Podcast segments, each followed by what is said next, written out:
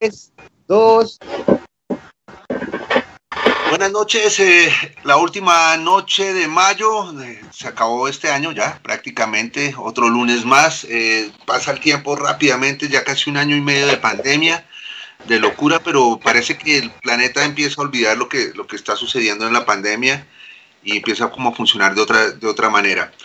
Estamos en Intolerancia Radio, vamos a hablar un poco de música, estamos conectados desde México, Colombia, ¿Qué escuchábamos? Buenas noches.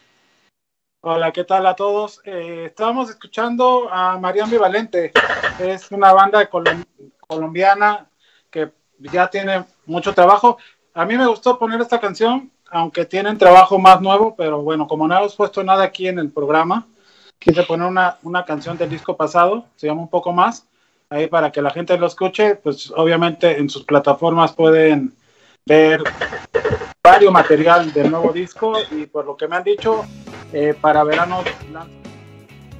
Un saludo a los chicos, ojalá los tengamos por aquí eh, próximamente, pero bueno, hay una probadita, ¿no? Este, y pues bueno, muy contentos, ya se nos fue mayo, ya entramos al último mes del primer semestre y tenemos como pues, cosas que platicar más allá de la pandemia. Y, y para eso tenemos unos invitados bien chingones, ¿no? eh, por ahí veo a, Freddy, Freddy Santiago. Hola, ¿qué tal? colega, amigo, ya nos platicará cosas, manager de bandas, promotor. Yo lo conozco también como uno de los promotores más importantes de, la escena de, España en México. En fin, ya nos platicará todo lo que hace eh, la oficina, la que representa en México, el sello discográfico que él dirige y que él fundó. Bueno, hay mucho que hablar con él. Eh, está eh, Alejo de Frailejón. un saludo hasta Colombia, hermano. Este, muchas gracias por estar aquí y por compartirnos este rato de charla. No, que el gusto, el gusto mío, que qué rico estar aquí. Y también, bueno, el, el Sebas, Sebastián, el primo, así es como le gusta y nos gusta decirle, güey, ¿no? El primo de Sonido San Francisco, una banda increíble. Mucho tiempo nos dieron la confianza de ser una banda eh, de la casa. Siempre los vamos a seguir considerando una banda de la casa. Y también el, el hombre es un gran promotor, músico, promotor, como 360, ¿no? Y, por ahí nos va a platicar de todos los proyectos que hace, anda conquistando tierras del sureste mexicano, en fin, ya nos platicará, yo tengo un rato que no lo veo, entonces me da mucho gusto verlo, aunque sea a distancia. Carnal, sabes que te queremos, bienvenido.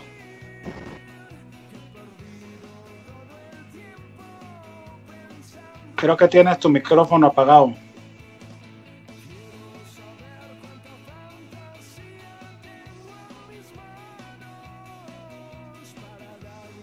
Bueno, eh, en lo que el Sebas pone su micrófono y nos dice con, voz vibrante lo que vimos que estaba diciendo, eh, también les cuento que está por unirse a nosotros, nos acaba de avisar este, Mao Madrid de Entre Líneas que ya se conecta en, un par de minutos. Este, pues finalmente también un fenómeno que hemos tenido es que en la medida que va avanzando la epidemia, pero también la vacunación y también el tiempo en general, pues ya nuestro lunes en donde todos estábamos metidos en casa esperando Intolerancia Radio, pues ya algunos llegan un poquito más tarde a su casa y ya lo empiezan a ver, como el caso de Mao, ¿no? Que eh, se le atoró algo. Pero bueno, pues arranquemos, ¿no? ¿No mi o sea, que, que, propones que aún más tarde todavía, o sea, de, 12 a 1 de la, a 2 de la mañana. Pues yo creo que lo que, lo que va a terminar sucediendo es que eh, cada vez eh, este tipo de, de como de lives que, tuvieron mucho auge durante la pandemia, pues cada vez se vuelven más especializados, ¿cierto? Este, y, pues también pues es una realidad que, que todo lado se está activando. O no sé ustedes cómo lo han visto desde su perspectiva, Freddy. Pues sí, eh, ya se está reactivando en la parte de shows, en la parte de prensa creo que nunca se detuvo.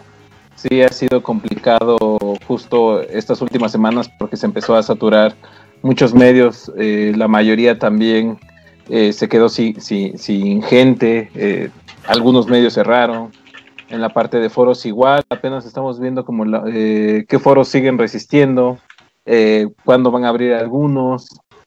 Entonces justo nos estamos adaptando a esta parte de, empezar a, a, trabajar y empezar a agendar para próximos semanas y meses, y sobre todo el siguiente año. Claro, pero, pero ¿cómo ves? ¿Tú, tú le entraste en un principio a todo el tema del consumo de streaming y del consumo de... Sí, y sí, hicimos streaming. Desde el inicio sabíamos que no es rentable para proyectos independientes y sobre todo emergentes. Entonces lo que eh, empezamos a trabajar un poco fue a mediados más o menos como por septiembre, disparando hacia noviembre pensando que íbamos a tener un aforo de 20, 30 personas eh, buscamos marcas y en este caso una marca, eh, bueno, una telefonía al a mano y nos este, patrocinó tres eventos. Eh, iban a ser con aforo reducido y al final pues, no, lo llevamos a una sala de ensayo porque obviamente para diciembre, que estaba justo noviembre y diciembre, que estaba disparado el, número de contagios, pues era imposible. Entonces esos eventos en streaming se, se fueron únicamente por esa vía y con apoyo de marca, porque, o sea, haciendo tal cual la parte de cargar la producción nosotros, pues era inviable. En la parte de lanzamientos, pues, eh, en la parte que yo tengo 06 Records, pues sí tuvimos ahí una parte que, eh, baja en lanzamientos, pero en la parte de Intro Música Records, eh, tuvimos este, bastantes lanzamientos. entre ellos, por ejemplo, La Habitación Roja, que iba a sacar su álbum a primeros meses del 2020, lo tuvimos que dispersar en todo este año que pasó y justo también en los primeros meses de este año. Y empezamos a tener muchos lanzamientos de 3, 4 por semana en ocasiones. Y sí, las plataformas no pararon. O sea, sí estábamos muy activos en la parte de, lanzamientos, muy activos en la parte de prensa. Sí veíamos como de momento un medio al, día siguiente cerraba sus puertas, pero esperando que esto, esto bajara y adecuándonos. O sea, al, al, sistema, o no, no, sé cómo podría decirlo, al, al ambiente de trabajo que todos estábamos llevando. Claro, sí.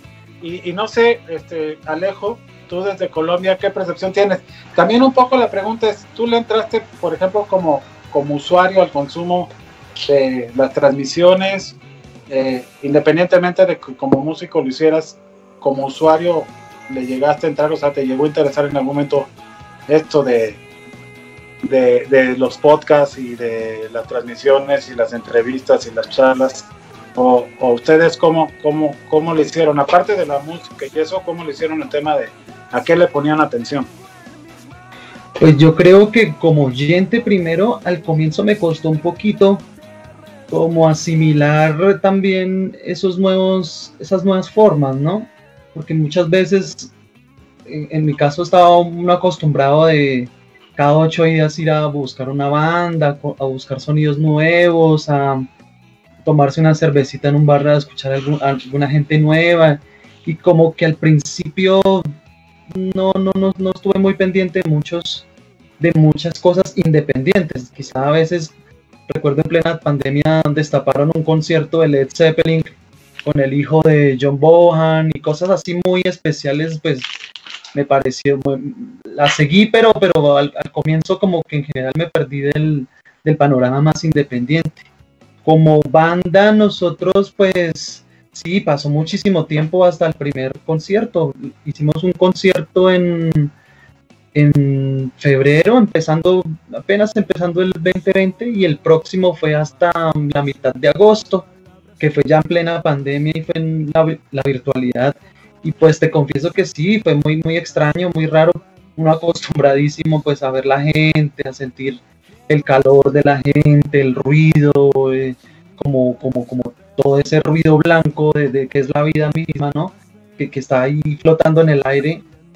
Y, y pues ir a un set o, un bar, como por ejemplo aquí en Bogotá, Bugalú, que está acostumbrado uno a verlo lleno de gente y verlo como, como un set de televisión y como, como en otro orden sin público, pues al, principio te confieso que nos, nos, nos, costó un poquito como meternos en ese chip de, de, la virtualidad. Ahora con el tiempo sí, ya está más acostumbrado y entre comillas también porque hemos sido de cierta forma forzados a, a, apropiar esta forma de, hacer el arte, que es muy interesante, tiene cosas muy, muy, muy interesantes eh, y, creo que también hay mucha innovación por este, por este lado en la forma de presentar, de presentar las cosas. Me acuerdo del, del live de Jorge, Jorge, Drexler que me pareció muy, muy, muy interesante, muy, muy, muy, muy, muy distinto al, al resto y como que eso inspira a uno a la hora de verse como artista cómo lo va a tomar el público, que no sea como la transmisión típica o algo así, sino que quizá de alguna forma, ¿cómo haces para salir, para alcanzar a tocar ese público? Pues te cuento que al principio fue, nos costó un poquito, fue un poquito difícil al comenzar a asimilar ese, ese nuevo mundo de la virtualidad, así de esa forma. Oye, pero por ejemplo, ya pasándonos al, al, 2021, ¿no? Como que el 2020 hablamos como mucho de eso, de la virtualidad, de la gente poniendo mucha atención a los contenidos digitales, ¿no? Pero ahorita... Sí, ahora sí está. Sigue, Sal. Ahí está, lo logramos.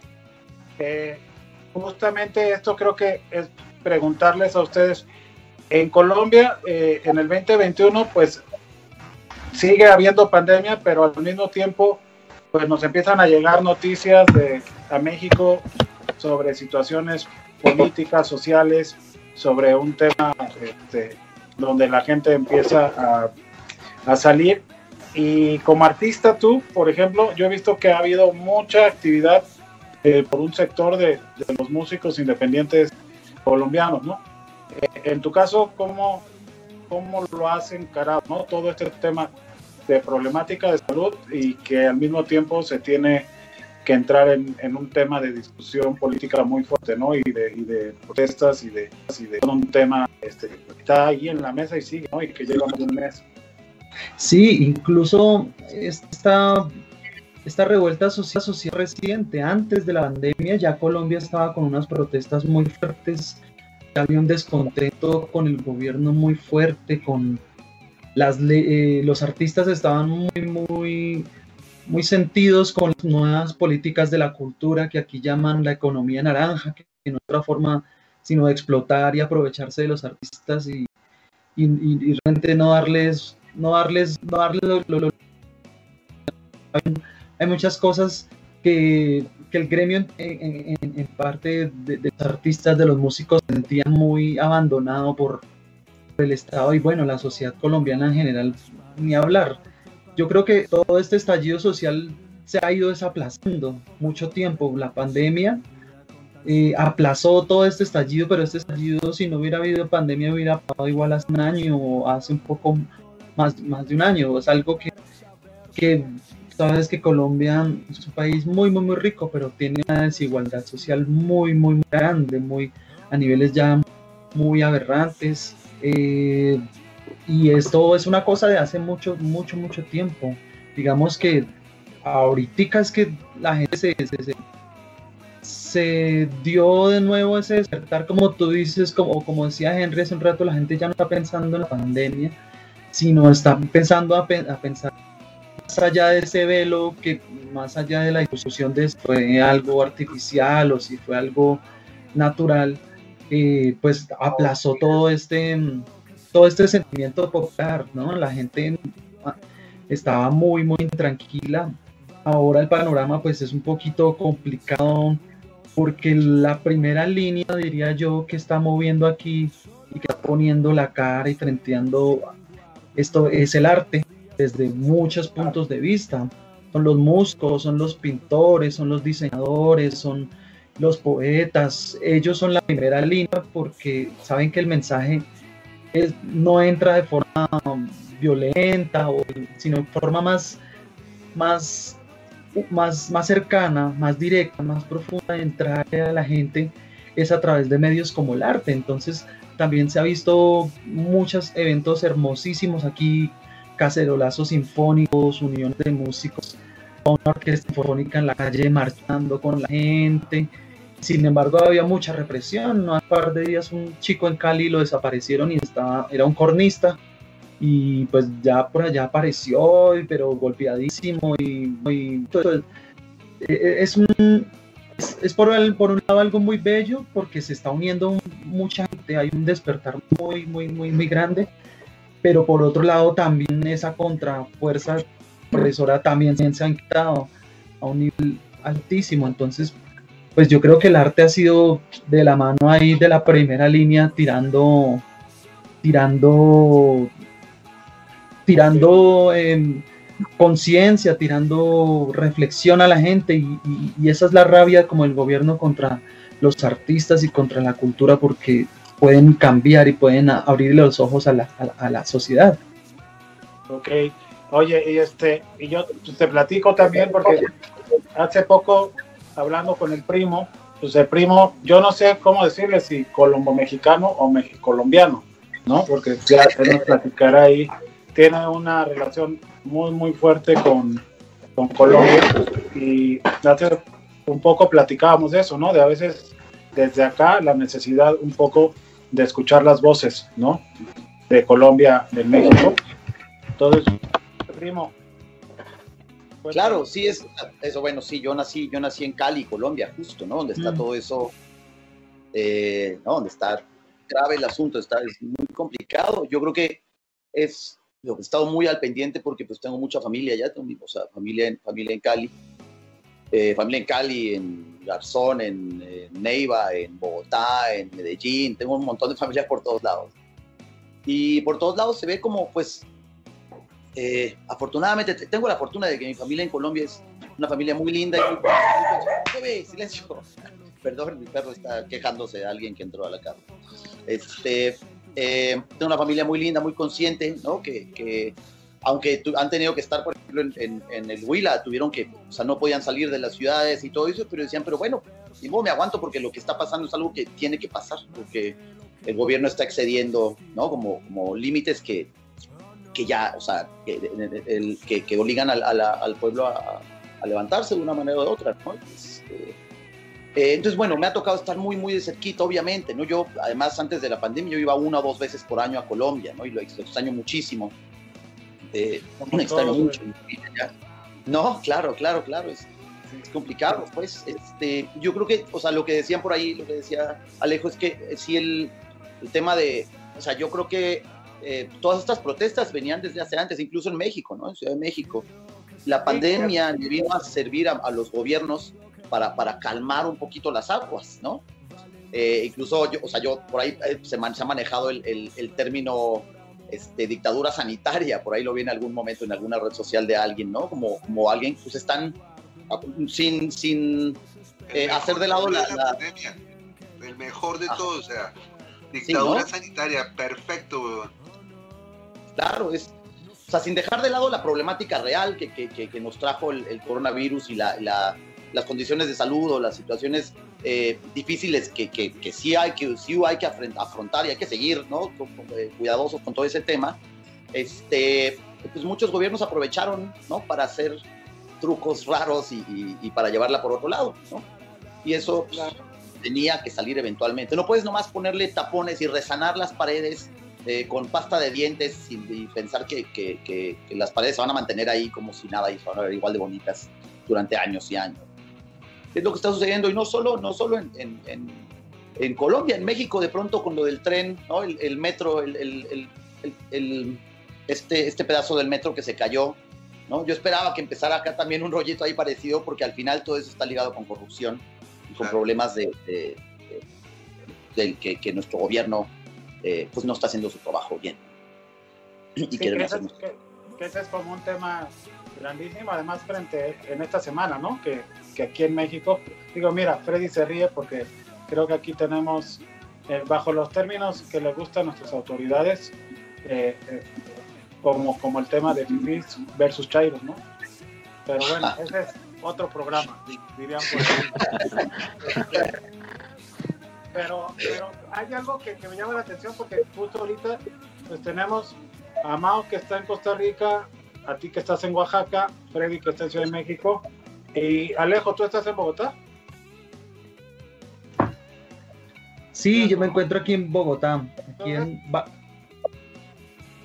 sí, eh, justo con Mau, mientras hablaban, usted lo decía, me parece que Centroamérica para Colombia y México siempre ha sido como muy relevante, ¿no? Y a veces en la música y en lo social parecería que pasamos por arriba, ¿no? Y casi no nos enteramos a veces qué está pasando.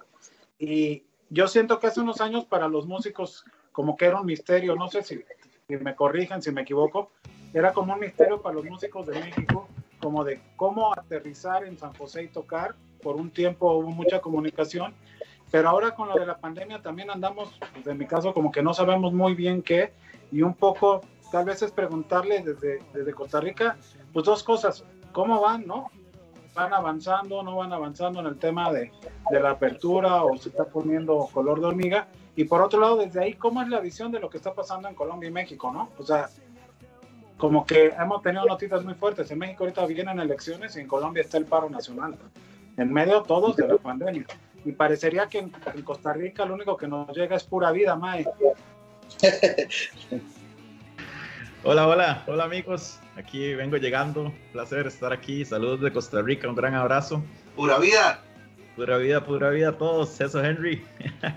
bueno, les cuento, les cuento cómo, cómo está la cosa por aquí. Este, Costa Rica estuvo increíble. Fue ejemplo, ejemplo americano por muchos meses durante la pandemia. Sin embargo, ahora nos pegó tarde. Somos, somos un pequeño caos en este momento. Durante muchos, durante casi todo el año pasado, escuchamos que México full de casos, que Colombia hecho un desastre, que Argentina, que todo. Y aquí jactándonos de que lo estamos manejando muy bien. Pero bueno, creo que nos, nos, se nos vino se nos vino una ola tardía aquí. Este, los hospitales están súper colapsados. Por un momento, hace unos meses, pensamos que íbamos a empezar a ver eh, luz verde en, en aperturas y conciertos, etcétera. Por ahí tuvimos un, concierto en un restaurante a media capacidad, etcétera, un, una, un bar grande. Sin embargo, en este momento estamos full cerrados con nuevas restricciones. Este, y bueno, la vacunación va avanzando, pero, pero va avanzando bastante, bastante lento. Ahí, bueno, como, como en todos los países, ahí, ahí este, critica mucho al gobierno en la forma como se ha ido vacunando, como, como se ha ido manejando todo.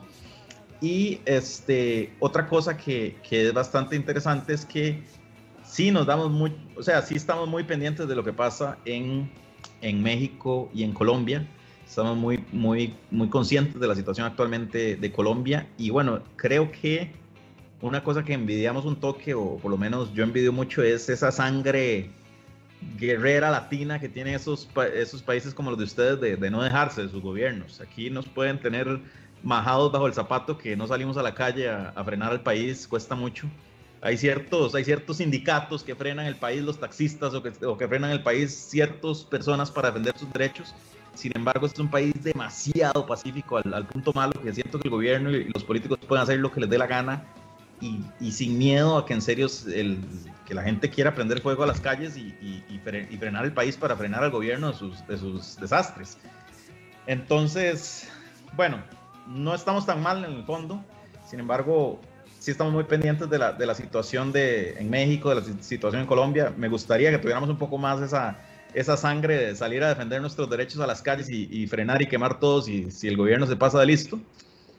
Pero bueno, aquí estamos. Creo que, creo que va avanzando la vacunación. En este momento sí estamos en un, en un momento un poco crítico con respecto al, a, la, a la ocupación de los hospitales y las restricciones, pero bueno, hemos tenido más bien un año bastante tranquilo hasta, hasta este momento y bueno, hasta ahora, hasta ahora nos estamos cuidando más de la cuenta. Gracias a Dios ya estoy vacunado, tuve la oportunidad de vacunarme, entonces estoy un poco más tranquilo y esperando la oportunidad para poder ir a México, a Colombia, que parece que van, que van mejor para hacer un show pronto.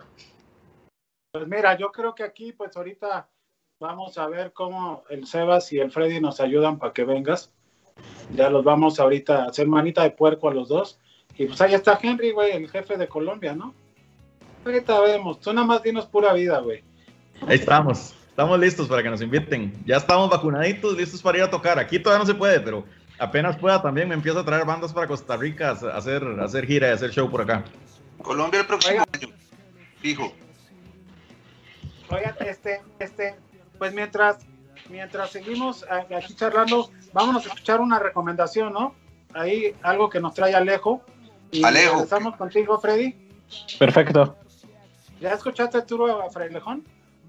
No, el, ese día que se anunció el flyer estuve escuchando los proyectos que, en este caso de, de Mau y, de Alejo, este, pero sí, ahí estamos, estamos escuchando poco a poco. y sobre todo sonido San Francisco.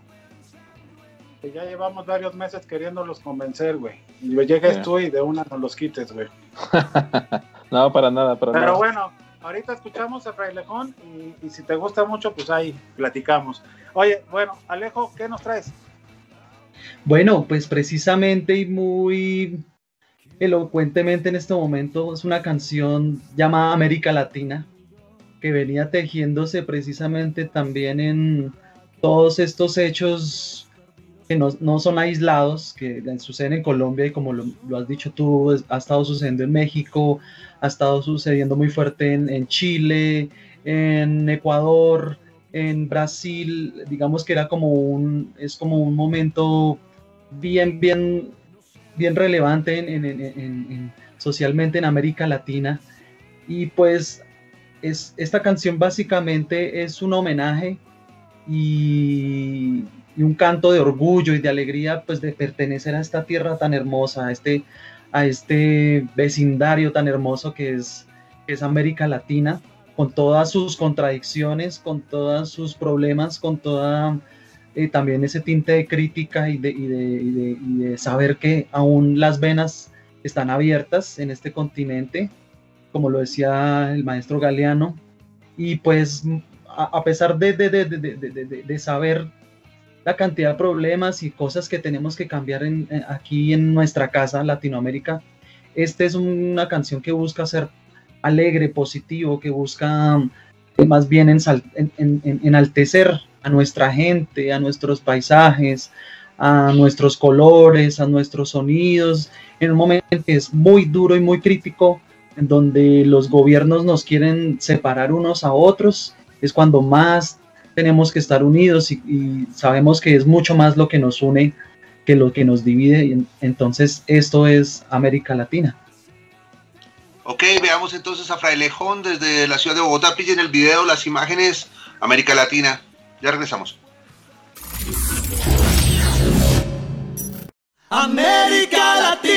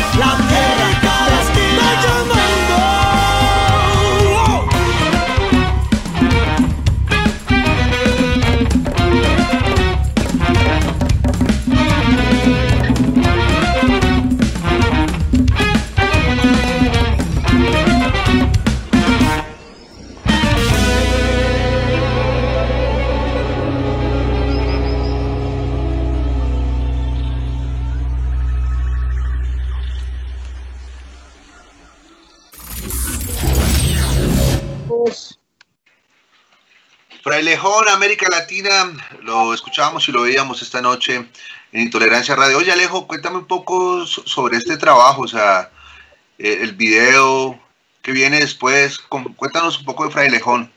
¿En qué va? ¿Cómo está la cosa? Musicalmente. Bueno, sí, sí, sí. Bueno, este videoclip fue realizado por Arturo Almanza. que es un realizador que ha trabajado toda la vida aquí en Señal Colombia y, en, y ha sido de esos realizadores visuales que les gusta meterse al- pueblo, a la vida de la calle, a la vida sencilla, a captar esos rostros, esos paisajes, como esa cotidianidad, en este caso de América Latina. Tristemente, pues no, esto se realizó durante plena pandemia y, y, pues no pudimos viajar a todos esos lugares, pero él tenía una recopilación muy buena de varios sitios de toda América, de toda nuestra querida América. Eh, ahorita Frailejón, pues bueno, está muy contento de, de- contar con, con el equipo de Intolerancia Colombia. También esta es el primer, eh, la primera realización que hace junto al sello, que ha sido una colaboración enorme. Tenemos pensado sacar otros dos sencillos durante este, este año. Para el próximo año realizar lanzamiento de un disco, y un disco que compile también toda esta música, toda esta, esta aventura sonora por Latinoamérica y por el mundo. Eh, esta canción es la unión entre el Latin Funk, buscando un poco esa sonoridad de los noventas también, eh, bien hacia el, volcada hacia el funk, algo de sonidos colombianos, de cumbia colombiana, algo de jazz, algunos tintes de rock progresivo también. Eh, y, pues básicamente es, lo que te comento, un, himno y un canto de alegría a, nuestra tierra, a este vecindario, a América Latina. Dice la canción, somos una sola raza multicolor, una sola tierra. Y digamos que ese sello sonoro, ese concepto, ese, ese aire de vida es lo que queremos, lo, lo- lo- lo- que se quiere explorar y lo que se quiere siempre brindar con, con- estos nuevos sonidos de, de Frailejón. No, pues, eh, pues, eh, está, está buenísimo. De hecho, eh, pues ahorita nos platicarás como, como pues, qué más sigue para, para, para lejón y to- todo el rollo. Pero yo le quería preguntar a Freddy antes. ¿Qué te pareció, güey? Pues justo ahorita estaba viendo un poco el videoclip y las imágenes, el, el calendario azteca, o sea, varias ahí cosillas que, que llaman mucho la atención y sobre todo que actualmente en lo mediático pues, son cosas que no ves. ¿Y qué? ¿Ya empezamos la subasta, mi Sebas? ¿O qué? Así que, ¿quién da más? Pero bueno, ahorita. ¿De la, ¿Cómo? La subasta de qué? ¿De los, de los las lugares así en la, en la, este, en la fila Ah. o qué?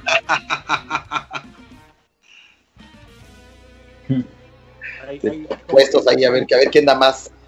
¿quién La da más? corrupción en México, ya ves, los programadores son de lo peor.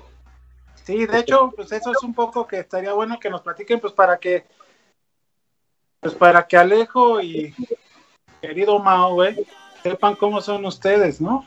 Así como, cómo se las gastan. güey.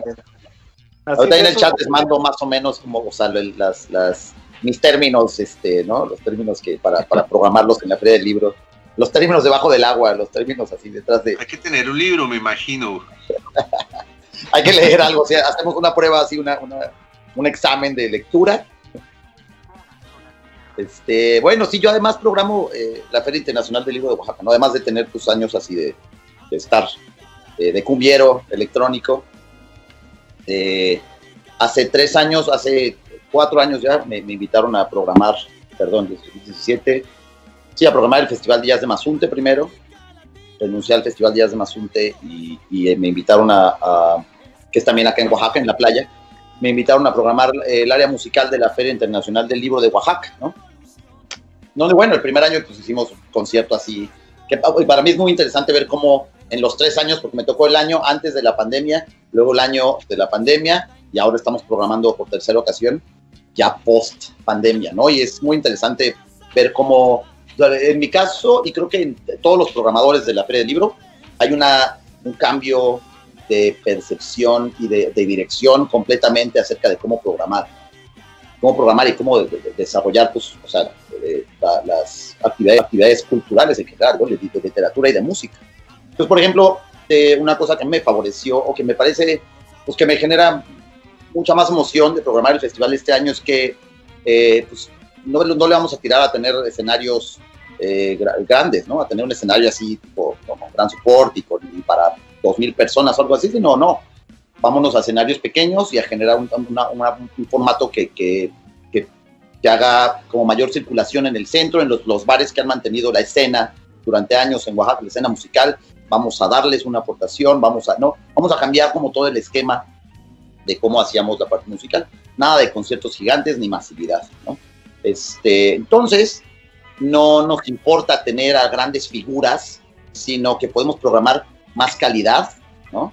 Sin que, o sea, sin las, esa obligación de, ay, que, que alguien nos, traiga muchísima gente y ya sabe los números, todo ese rollo, ¿no? Y, y creo que hay, eh, hay una, está, cambió el pensamiento de toda la feria, todos estamos como sí y tiene que tener una intención social mucho más marcada, este, eh, vamos a tener un área de desarrollo de, de músicos locales, con de cursos, con, eh, vamos a hacer, estamos cambiando un montón, un montón el sistema, pues, ¿no? la forma de, de, de, hacer el festival, de hacer o la sea, feria. Cultu culturalmente, culturalmente, o sea, la cultura empieza a adquirir un trabajo social que es claro que viene, que viene, que se debe ejercer desde hace mucho tiempo, que como lo dices tú, desafortunadamente los números siempre, o sea, el mainstream y, y todos esos números de que, que, tenemos que ser, o sea, ¿me entiendes? Los grandes artistas, también entender que, lo, que el arte y la cultura pasa a, a trabajar lo que hace siempre es la sociedad, ¿no? O sea, es, es, es eje central de, de, lo que sucede. Entonces, claro. es bonito escucharte,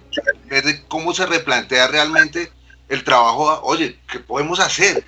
¿Cómo podemos hacer claro, aquello? Claro. ¿cómo repensamos? O sea, la estructura que ya se cayó, porque además no podemos volver al pasado, no podemos volver a lo que teníamos antes de la pandemia, ¿no? Las, las reglas del juego cambiaron. Es algo que no, no debemos negar porque si no nos vamos a dar contra una pared eh, va a ser complicado, ¿no? Mejor dejar y todo eso ya pasó y vamos a ver cómo intentamos. Tenemos una oportunidad muy grande de, de, de, reorganizar las piezas del juego, ¿no? Todo lo que está ahorita en el suelo, vamos a rearmarlo, a, a, a tratar de hacer algo mejor, ¿no? A hacer algo que, tenga más sentido, porque estábamos viviendo un montón de cosas bien incoherentes, ¿no? Entonces, o sea, para mí también, por ejemplo, ese momento durante la pandemia de que donde salió el CEO de Spotify a hablar de, a, de que los músicos tenían que sacar música más rápido, ¿no? Como una completa, completo, es una, una tremenda estupidez de su parte, le hicieron pedazos en redes eh, y quedó muy claro que no tiene ni puta idea de cómo es que se hace la música, de lo difícil que es, de lo que implica hacer una canción. No, yo, yo utilizo conecta, mucho, ¿no? Claro, claro, exacto, ¿no? Y de que, o sea, a ver, yo, yo, y de cómo, a ver, la, la, industri la, la industrial industrialización, ¿no? Al final nuestro sistema a, a, se ha vuelto decadente a partir de la industrialización, ¿no? Estamos llegando un, al final de todo eso porque ya es insostenible. Exacto. Es este, como, y entonces. Como la comida rápida también, ¿no? La música rápida. Exactamente. Yo utilizo mucho, desde en la pandemia se me ocurrió empezar a mencionar, a utilizarle el, el término de monocultivo musical, ¿no? Eso. A punta claro. de monocultivos bueno, musicales, erosionas la tierra. Total. Y Mau, o sea, Mau, pero el, el, mi publicista favorito, ¿qué, qué, qué opinas de esto? Bueno, no, definitivamente Sí, es, es, toda una época, es toda una época en la música. Cada quien busca este, echar para su saco y por eso fue esa animalada que dijo el, el CEO de Spotify. Eh, creo que, creo que, que, la pandemia ha servido mucho para que todos nos replanteemos lo que estábamos haciendo mal y busquemos un norte más congruente, como dijo, como dijo el primo. Eh, en mi caso también, caso también, o sea, uno, uno ya o sea, en la normalidad que llamábamos normalidad, ya muchos íbamos haciendo cosas por piloto automático, siguiendo, siguiendo un norte que, que, que tal vez no tenía tanto sentido. Y el, habernos tenido que encerrar en la casa, ver para el techo durante un par de meses, este, etcétera, y, y, y replantear y reconocer, o sea, conocernos y, y, pensar cosas que tal vez antes en el diario vivir no teníamos tiempo para, para analizar y ver si estaban bien o si estaban mal nos ha permitido a todos en cada campo, en el campo de la música, en el campo de la, de la promoción, en el campo de todo, de, de nuestra, de como, como vivimos como sociedad, las redes sociales, la forma de promocionar música, todo nos lo hemos tenido que replantear y para bien, porque nunca hemos tenido tanto tiempo como para, como para analizar, para pensar y ver qué se estaba haciendo bien y qué se estaba haciendo mal para, para buscar un nuevo norte. Y coincido, coincido completamente con, con Sebas en que, todos nos hemos replanteado las cosas. Igual, bueno, en esta feria del libro también, me imagino que, que empezar a, a, a volver a construir de cero es mucho más cosas bien que empezar a, a, a, retomar o a remendar cosas que ya se hacían mal por años, que a veces cuesta más enderezarlas. Claro, totalmente, porque ya, porque ya tanto parche ya no se puede poner otro, otro remiendo más en, ¿no? en el calcetín, ¿no? Es, Exacto. Oye, Mejor dejarlo ir. Sebas, y, y ¿sabes qué pasa? Que ahorita yo me quedé pensando que normalmente cuando hay charlas, siempre es como, la, ¿sabes? La, la, la charla como del programador, hablando de los criterios de programación, ¿no? Y, y estaría interesante, por ejemplo, que aquí te la volteáramos y te echáramos un montón, ¿no? Que esta charla tenga estos cinco minutos de qué tips le da una agencia como la de Freddy a un programador, Ándale, ¿no? me parece una gran idea. Esta se llama Las quejas de las agencias de los programadores. O sea, como ya escuchando todo lo que dicen, tú cuando vives esa relación con los programadores, Freddy, ¿cuáles? O sea, sé que tienes una muy buena relación con casi todos, pero ¿cuáles son esas cositas que tú dirías, uy, si le metieran más por aquí, creo que me ayudaría más? La oportunidad de que escucharan los proyectos. De momento siento que se queda en la parte donde solamente leen y no escuchan. Porque pues al final del día pues estamos vendiendo música, entonces creo que en ocasiones se pierde mucho esa parte, porque hasta con las bandas que nos llegan a nosotros en la parte de algunos, algunos eventos o eh, festivales pequeñitos que armamos nosotros, este, pues pasa eso, o sea, nos mandan su press kit, nos mandan, eh, o sea, todo lo que han hecho, fotos de prensa, este, de shows y demás, pero luego se pierde lo indispensable, que son hasta eh, escucharlos en Spotify, por ejemplo, que se, les, se les olvida el, el link o, las redes sociales donde encontrarlos. Y siento que también, de alguna manera, eh, los programadores se pierden un poco de esa parte. Eh, me ha tocado enviar proyectos donde o sea, ni siquiera los escuchan y te dicen de géneros que ni siquiera es el talento. O a lo mejor escuchan una canción y ni siquiera la escucharon completa. Entonces, yo lo único que pondré ahí la parte sería eso. O sea, o sea sé que es complicado eh, escuchar todo lo que te llega, pero sí creo que es una de las partes más indispensables que siento que se está, perdi está perdiendo un poco. Pero, ¿por qué crees que sea? O sea, por carga de trabajo. Por... La saturación, eh, la parte del Internet y sobre todo las, las, plataformas digitales abrieron un gran puente y siento que tampoco ya no hay un filtro como lo había antes. Y no digo que solamente, eh, o sea, muchos dicen amiguismo y demás, los que llegaban a sonar en la radio, pero también había calidad. Y aquí ya se está perdiendo un poco en la parte de, de, calidad y hay mucha cantidad. O sea, lo, comentaba Sebastián, ¿no? De, del CEO de Spotify, donde mencionaba de es que tienen que sacar más sencillos. O sea, él replanteaba trabajar de una manera de sencillos en lanzamientos con pocos lapsos de tiempo. Y sí, o sea, lo puedes hacer. O sea, sacas, en vez de sacar un álbum de 10 canciones, pues lo puedes distribuir en un año y medio esas 10 canciones.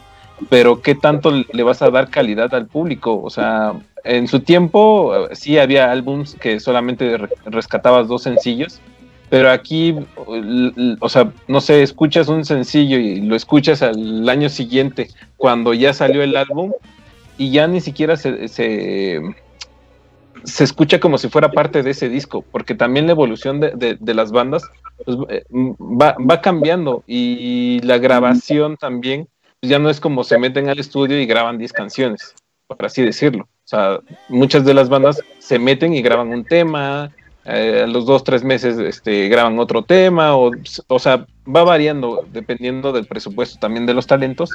Y siento que también el concepto de un álbum se está perdiendo y creo que eso es lo que, que, que, que falta. O sea, replantearnos un poco más esa parte. Pero es un tema como bien importante, digo, ya no tiene que ver con un programador, pero sí tiene que ver con el tema de la oferta, ¿no? Uh -huh, exacto. Tema, porque, porque finalmente creo que en algún momento, no sé, ustedes quiero que me den su opinión, eh, teníamos la idea del disco muy pegado a un formato físico y como que se fue perdiendo la idea del disco cuando se perdió la idea de la necesidad de un formato físico de una manera inexplica inexplicable, ¿no? Como... Uh -huh como que la obra se piensa diferente ahora, ¿no? No como un conjunto de canciones. ¿Y qué, qué tanto creen que beneficia o no beneficia? Porque creo que hay ejemplos de todo tipo, ¿no?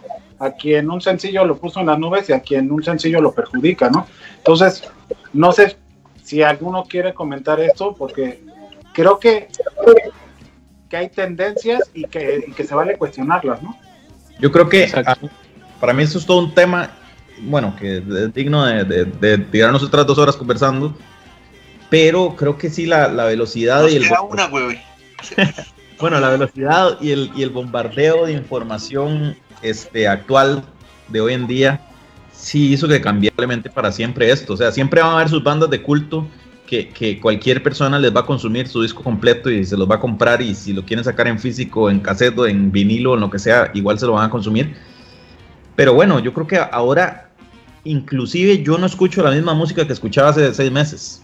Entonces, si yo duro seis meses preparando un disco y, ya el sexto mes ya yo estoy escuchando otra música que, el primer mes eh, preparando y grabando ese disco de 12 canciones. Entonces, probablemente ni siquiera he entrado a mezclar las 12 canciones. Entonces ya puede que, que ni siquiera estoy consumiendo esa misma música que, que, compu- que compuse hace seis meses. Y, y vamos a lo que, a lo que decía Sebas antes, que, que es que no se puede menospreciar lo difícil que es hacer la música y lo de una canción. Entonces, puede que llegues a, cuando ya estás mezclando el disco y ya una de las canciones ya no te calza porque durante esos cinco meses has evolucionado y has empezado a escuchar otras cosas y otra música y, y ya tal vez hay una que ni te calza en el disco. Y yo Pero, siempre... ver, sí, te entiendo, pero a ver, ahí creo que yo hago como una coma para preguntarles. Porque creo que, que sí hay una, una realidad también que a veces pasamos de largo, de largo, que las canciones tienen sus propios tiempos para llegar al público, ¿no? O sea, como que no todas las canciones necesitan solo 15 días para gustarle a la banda. Hay canciones que puede, no sé, si nos vamos al tipo de promoción, puede haber canciones que tarden más tiempo en conectar o en madurar y que son muy buenas canciones, ¿no? O sea, no me imagino unos clásicos de rock que tuvieran una semana de oportunidad o no sé qué piensen, ¿no? Es que a veces hay que meter el tema de si para todos es igual o cómo se construyen los clásicos, porque cada vez hay menos, ¿no? Es que el problema es tu prensa, como programadores de radio y demás. eh, si tú les presentas algo después de 15 días, ya es viejo. Entonces, desde ahí hay un problema, eh, y para el creo yo. público, El Pero es que ya existe el público, mundo digital, ¿no? Ya no esos manes ya están, están mandados, ya están a recoger en cinco años, ya no existen esos manes, huevón, esos manes, huevón. Yo creo que es muy interesante también a, a quién, a quién, cuál es tu, tu público, porque si tu público sigue siendo mayor de 30 años, es probable que igual consuma discos, es probable que igual vaya a tiendas de discos aunque le cueste encontrarlas para comprar tu disco, pero si tu público es de, de 18, 19, 20, 25 años, ya casi no están consumiendo discos. Probablemente los que consumen discos es porque le gusta la música vieja o porque le gusta el rock viejo y clásico. Y ahí es donde obviamente, sí, yo, yo sé que hasta el disco favorito de, de mi, ban- de mi banda este, de los últimos 20 años tiene dos o tres canciones que me parecen malísimas, que, que- que siento que en, que en estas épocas no hubieran salido como sencillo, o sea, no hubieran llegado a, a sonar nunca porque hay un nuevo filtro que, que ya la banda no, no los hubiera dejado este, lanzarla, digamos, como un sencillo. pero Entonces- no era como parte de la magia también, ¿no? Sí, sí, definitivo. Como que tener una banda favorita, adorar un disco y odiar dos canciones del disco, ¿no? O sea, Sí. no sé, o sea, hablo como en el tipo de relación que se tienen, porque tocas de mencionar algo. Relacionamos siempre el tema del álbum con comprar discos. Nos estamos olvidando como del álbum como concepto que conecta de manera diferente con el público, ¿cierto? justo eso. Se está olvidando el concepto. ese es creo que un punto que, que vamos a ir enfrentando porque hace sí hace muy sí hace muy poco tiempo escuché unas declaraciones también de Spotify diciendo que hay una necesidad de replantearse el álbum porque se está volviendo muy fugaz todo, ¿no? Y que la gente también necesita escuchar de manera diferente los que escuchan la música de manera diferente. Pero no sé, ya tenemos a Alejo muy mudo, ¿no? Ahí como como escuchando y no no quiere opinar. Sí, en Colombia dormimos temprano, no sé por qué los colombianos siempre quieren dormirse a las 9 de la noche, 10 de la noche, 11 de la noche ya estamos durmiendo. No, no, no, no, no, no, no. Eh, realmente muy atento y muy de acuerdo con lo que dice Mau. Y se, realmente sí se perdió esa magia, se perdió completamente. Eh, yo creo que es más como por el sentido editorial de los eventos, ¿no? Digamos que sacar un sencillo es un evento, pero sacar un álbum, así tengas 20 canciones, es un solo evento nada más. Entonces, como lo están viendo de promoción, no te van a, a mover el álbum completo o la gente no va a ver el álbum completo quizá de una vez, sino que eh, de esta forma es como un anzuelo. Los sencillos yo, yo siento que son como un anzuelo, como, unas peque como esas miguitas de pan que le vas dejando al público, porque muchas veces la gente tiene que estar la gente no se da la oportunidad muchas veces de escuchar un álbum completo, lo cual, lo cual es una tristeza. Sí, digamos que... Sí, ahí te preguntaría, eh, ¿qué tanto de eso se está formando justo porque el artista también ahora, lo que antes era conservador, ahora es un riesgo, ¿no? Tú dices, una canción es un evento, un disco es un evento, ¿cierto? Pero mi pregunta es, si tú tienes un fan y le gusta tu banda, cuando sacas un disco te hace 10 reproducciones. Si sacas un sencillo te hace una reproducción, ¿cierto? Mm. A tener, si son tus fans. Si no, son, si no son tus fans, solo escucharán tu sencillo. Sí, sí, sí, sí, estoy sí. preguntando como en el sentido, pero para poner en el mapa que parecería que todo es igual, pero en el fondo no todo es igual para todos, ¿no? No sé, Yo sea, creo que- yo, sí. yo estoy metiendo ahí nada más como el, el a ver qué opinas. Sí, digamos para el público que está fidelizado, realmente sí es un público que realmente quiere buscar y le interesa.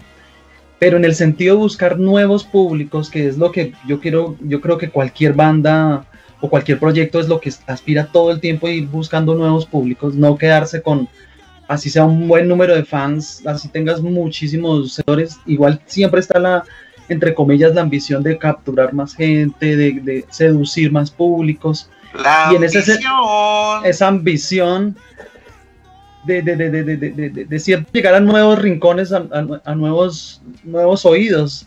Sin embargo, ahí es que, ahí es que se, se- se- se- corre este riesgo, porque, porque creo que también es cuestión de las editoriales y, y de, las agregadoras en el, en el, por el lado de las playlists, como de hacer perfiles muy pequeños a través de esos sencillos que son programados en playlist o que son programados en X o Y eh, forma de, mostrártelo, yo creo que se pierde realmente, el, eh, eh, o sea, se pierde el oyente entre todo ese, ese ruido, entre, todas, entre toda esa información, entre todos esos, esos canales de lo mismo. Estas, por ejemplo, las playlists en, en el caso concreto de Spotify, muchas veces se queda uno con, con- con- con la playlist en sí y no con los artistas desgranados, así como, como una mazorca, ¿no? Te quedas es con, con, la- play para el momento que necesitas, que es como el juego que ellos están jugando. Esta playlist es para estar eh, en la playa, esta es para estar triste, y te quedas con- más con el estado de la playlist que con realmente los artistas que la componen. Siento que que- ese es como que ese es un poco como, como donde se está perdiendo la magia ahí porque lo que estás vendiendo en un solo paquete muchas cosas bajo el sello de, de- ba- bajo el- la misma la misma lupa bajo la misma intención pero, se pierden pero- esos cualidades se pierden un poquito siento siento yo Creo Oye, que es lo que decía, lo que hablaba Freddy con respecto a lo de las emisoras, o sea, creo que también, muchachos, hay que ver el mundo digital de, de otra forma. Me parece que es algo completamente nuevo que lleva mucho tiempo y que va, va a dominar la vida, pero creo que yo no lo veo tan así, creo que es más, más grande, o sea, puedes tener tu propia emisora, puedes tener tu, tu propia playlist, puedes hacer también tu propio universo, puedes hacer muchas cosas adicionales que si vas a competir contra los que los duros de Spotify, pues estás jodido, huevón. O sea, también tienes que ver Es cómo que- haces eso, ¿no? Es que la Sí. industria está cambiando tan rápido que cada tres meses eh, ya no sabes cómo está, o sea, cómo puedes trabajar un proyecto.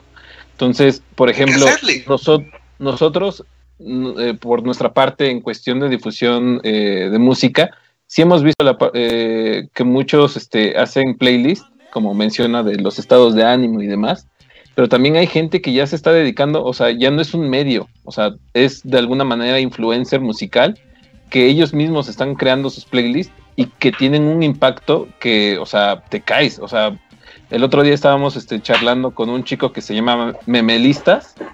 En TikTok tiene más de 200 mil seguidores. Sus videos tienen un gran impacto en cuestión de, o sea, saca sus videos, por ejemplo, en, vi- en viernes, de, eso es lo, lo- lo nuevo que acabo de escuchar y es lo que te recomiendo.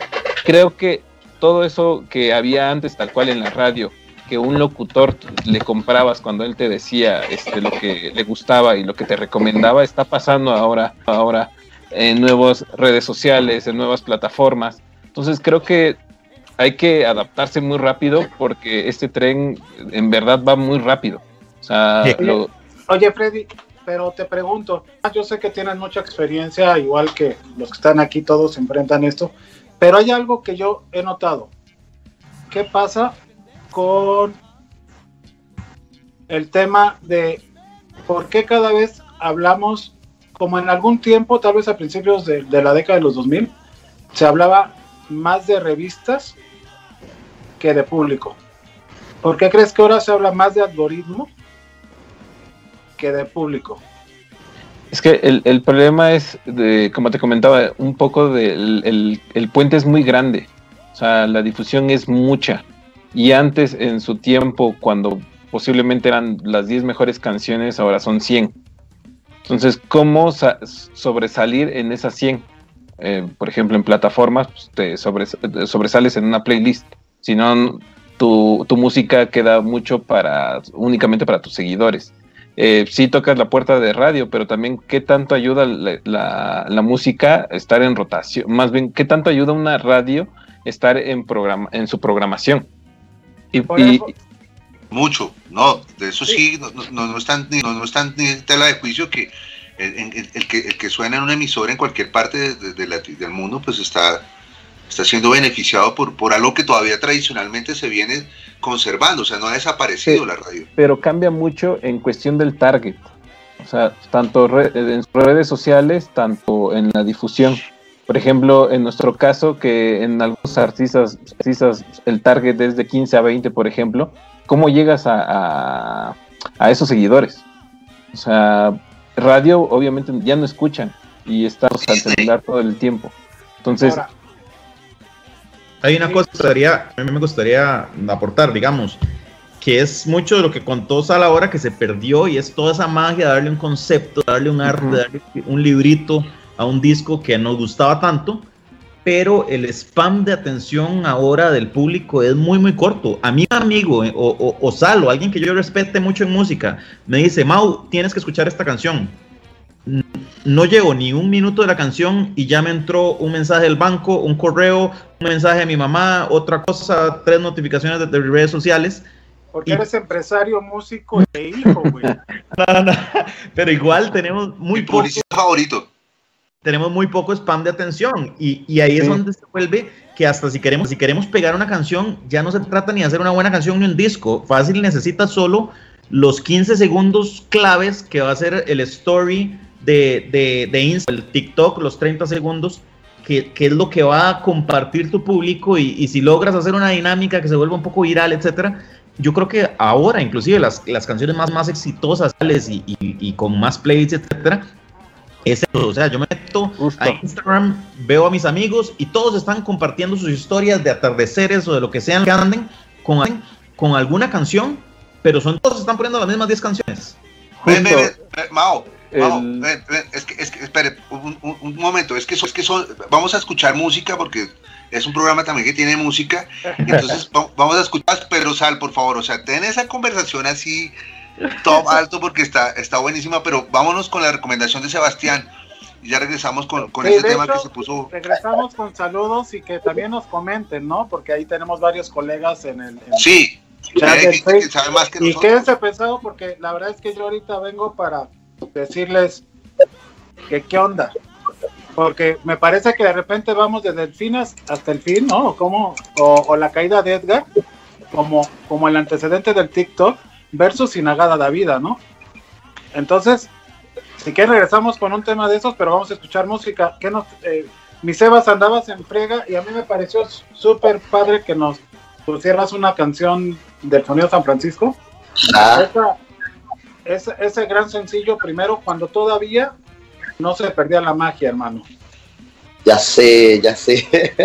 Este, sí, claro, esta canción que, que tanto nos ha dado además, ¿no? Y que, y que sigue sonando y, o sea, nos sigue llegando público porque escuchan esa canción, ya tiene 10 años la canción, ¿no? Y, y sigue, sigue de pronto escribiéndome gente de que la escucharon en tal o no sé qué y ahora, y, no sé, es, algo que, es una, una canción que además fue, No, tiene la historia video. como de, ah, ¿no? Y el video que Ah, del video. Y además ven el video y la gente no me cree que soy yo, ¿no? Porque también no tenía tantas canas, tenía un poquito más de pelo. Este, así es una, una versión muy naif de mí. Y este, una canción que además hice en, en cosas así súper, súper rápida. La historia la tengo así muy clara de cómo se hizo la canción. Este, yo estaba muy obsesionado con un tema que, este, que estaba haciendo y tenía, no, quería, quería que sonara esto, ¿no? Estás siendo obsesivo con una canción. Y, este, y que ahora, ahora lo sé, lo aprendí a la mala, de que eso es lo peor que puedes hacer con la creatividad, ¿no? Tratar de, o sea, cuando fuerzas, quieres que sea algo muy específico, las cosas no, no suceden, ¿no? Entonces, eh, después de a las 4 de la mañana, yo estaba terminando esa canción y dije, ya, se acabó, no más con esa canción. Y apago y se me atraviesa en la cabeza. Yo estaba, tenía horas de, de- de a punta de café y sin comer. Y, este, y así como medio en trance, se me atravesó una, una melodía que traía en la cabeza y pum, conecté todo otra vez y acabé la canción como en tres horas con letra y todo. Obviamente después se produjo y hubo más trabajo, pero es una canción que salió ahí de conexión con algo y, y me la regalaron, ¿no? Yo digo que no es mía, sino que por ahí bajó, ahí bajó, paré las antenitas y salió. Y es el, el- el- éxito de la cumbia electrónica, este, el género romántico de Sonido San Francisco. Escúchenla, primos, ahí para que se ponga a bailar en su, en su casita. El que esté tomando una polita, ponga a por favor, entonces que le pegue a la pola, a la chela y que le ponga sabor al lunes porque el lunes es el mejor día de la semana. Es el Exacto. cuando inicia Sonido San Francisco, el género romántico en Intolerancia Radio.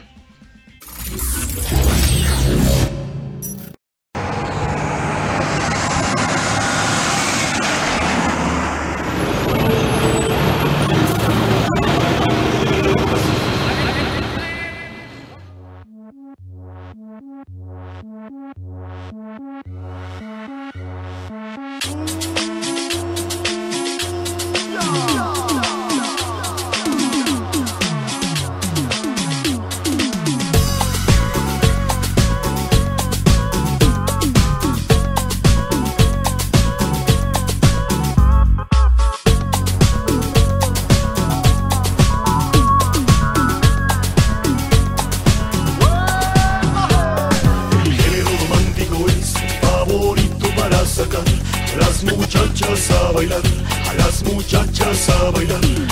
Minifalda media cita con de todas las modas la mejor. Si quieres mi atención llamar, si quieres mi atención llamar. Paso atrás cadera, que gusto que da seguirte el ritmo. Sueño contigo, un pasito bailar, bailar bonito hasta amanecer.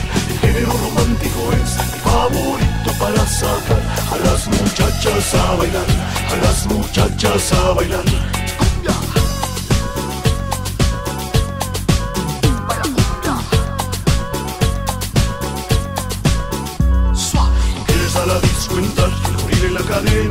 Cadena te dice que no. Dile que vas de mi parte y verás que gorila de la puerta se porta genial. Te ha gustado una muchacha, verás. Le hablas apropiado y la abrazas por detrás. En la pista de baile, el amor siempre se da. En la pista de baile, en la pista de baile.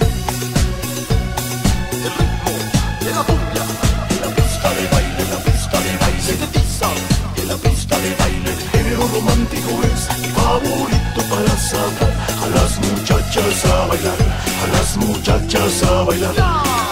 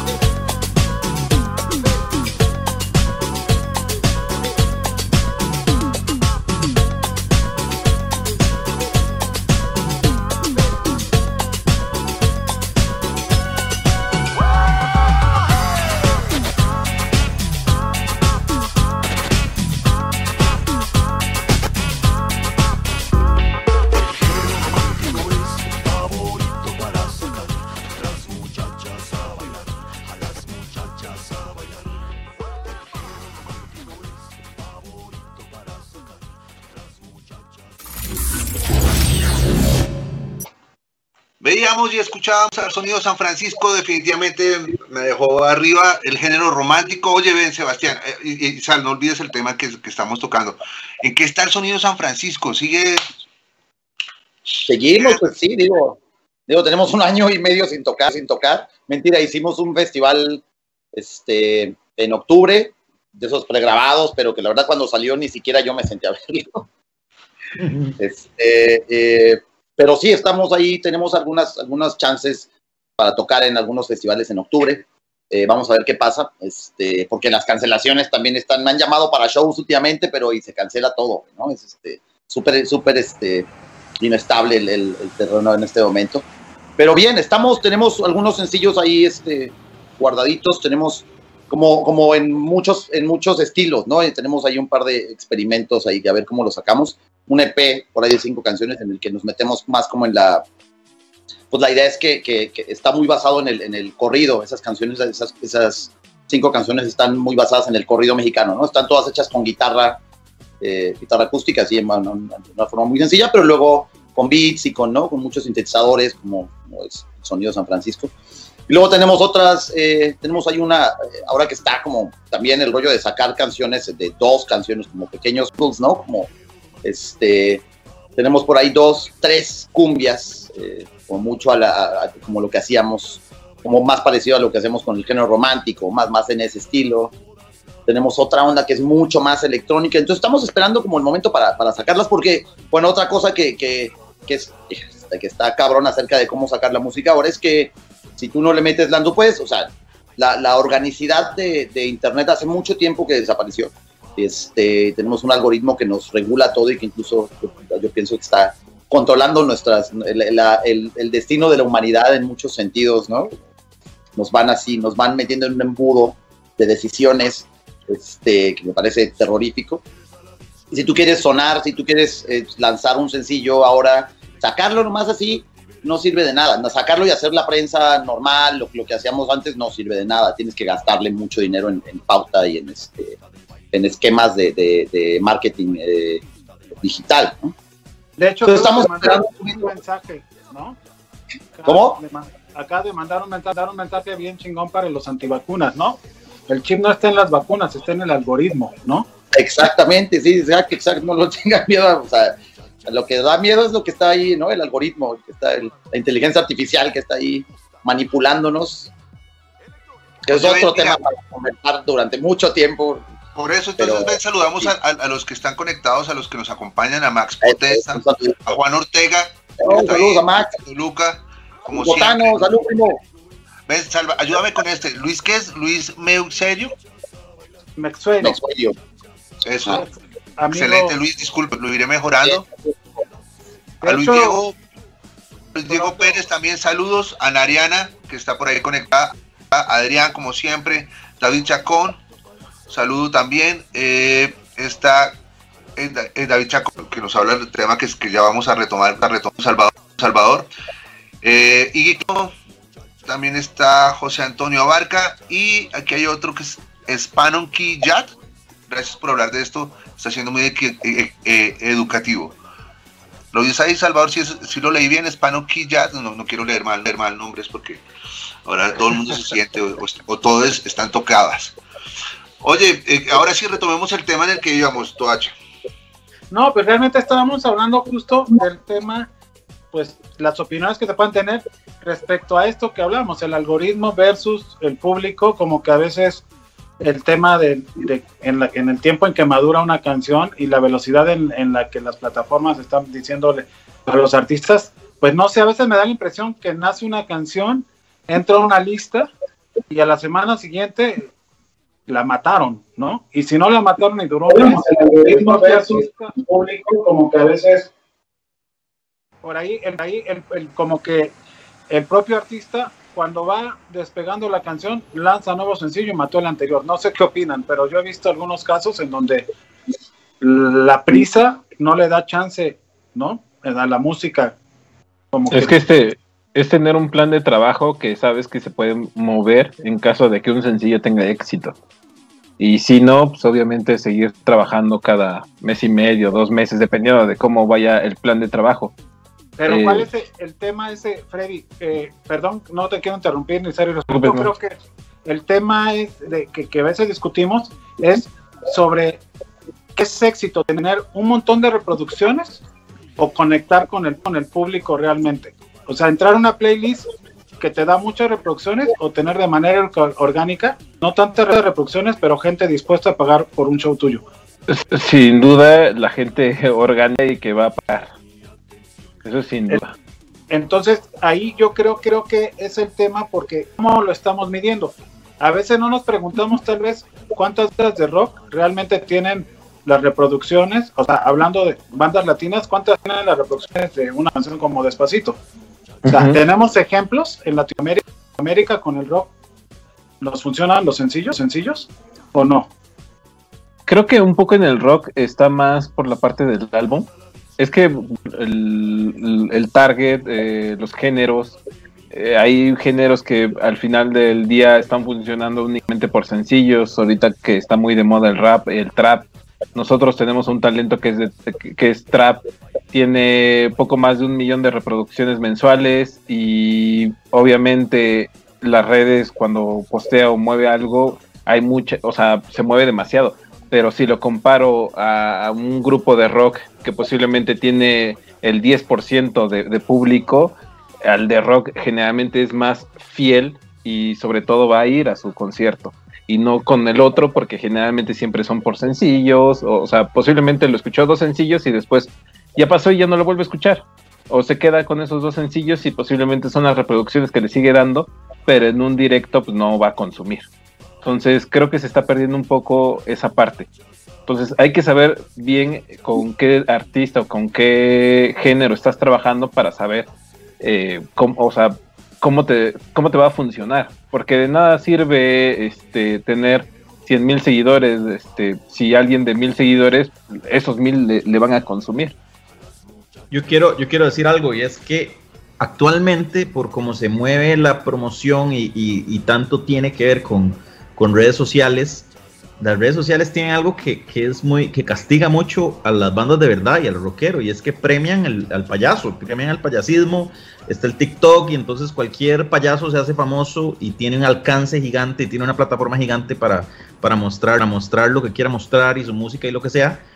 Y si puedes ver, o sea, yo no, no tengo ni idea, pero estoy seguro que hay muchísimos payasos que tienen más, este, que tienen más alcance en redes sociales que Me- Metallica o que cualquier banda que llena estadios. Y ninguno de esos payasos en este momento llena un estadio. Y saca una canción y, y desaparece a los, va a desaparecer y nadie se va a acordar de él dentro de un año. Sin embargo, estas plataformas actualmente son casi que de las más fuertes para darse a conocer o para, o para mover algo que tenga que ver con música. Entonces, ahí es donde viene lo más fuerte, que siempre va a vivir o, o que, o que, digamos, el rock nunca va a morir. O sea, siempre va a ser el que llena estadios. No importa si no tienes tantos seguidores, ni tantos likes, ni, ni tantas reproducciones en, en, en tu TikTok o en tu, o en tu, o en tu Spotify, este, siempre vas a seguir siendo el que vende boletos. Entonces ahí, entonces ahí hay como una, como una disputa entre el parte éxito- de fidelidad. Exacto, entre el éxito de reventar una canción y tener un trillón de, plays y tal vez ganar mucho dinero por reproducciones, etcétera, pero ninguna de esas va, a llenar eh, a, foros por toda Latinoamérica, ¿no? no va a llenar anfiteatros, no va a llenar estadios y va a desaparecer en unos meses. Entonces, son como dos cosas aparte que tienen que convivir y uno tiene que estar bien en, en las dos, tiene que tener su público fiel y tiene que tratar de, pegar sus huevazos aprovechando las redes y aprovechando todas estas nuevas tendencias para, para conseguir público nuevo, que tal vez es de las formas más fáciles de conseguir público nuevo las redes sociales. Oye, ves que por Sí, ejemplo, y luego está es bien común el tema de, perdón, el tema de, de que, de, por ejemplo, de que tienes a un artista, ¿no? Ya desde, desde el punto de vista del programador, ¿no? Eh, ahora, digo, los, los bookers y todo el mundo, o las agencias te venden al artista y ahí van al ladito las, las cifras, los números de Los números. redes sociales, ¿no? Y entonces pasa, es muy común que tengas un artista con unos, unos números de, de, de- de redes brutales y que, claro, a- sacan un, un- hacen un TikTok o un story, story, lo que sea, y generan un chingo de tráfico y los paras en un escenario y generan este, eh, públicos, ¿no? En vivo, ¿no? Y la otra, ¿no? La otra que, que, que desprende de eso, eh, como aquí tenemos de tres países, pues para entendernos, eh, por ejemplo, eh, un artista que gana por un boleto, por una persona, 15 dólares de un tiquete y gana 8 dólares de una camiseta, sumamos 23 dólares.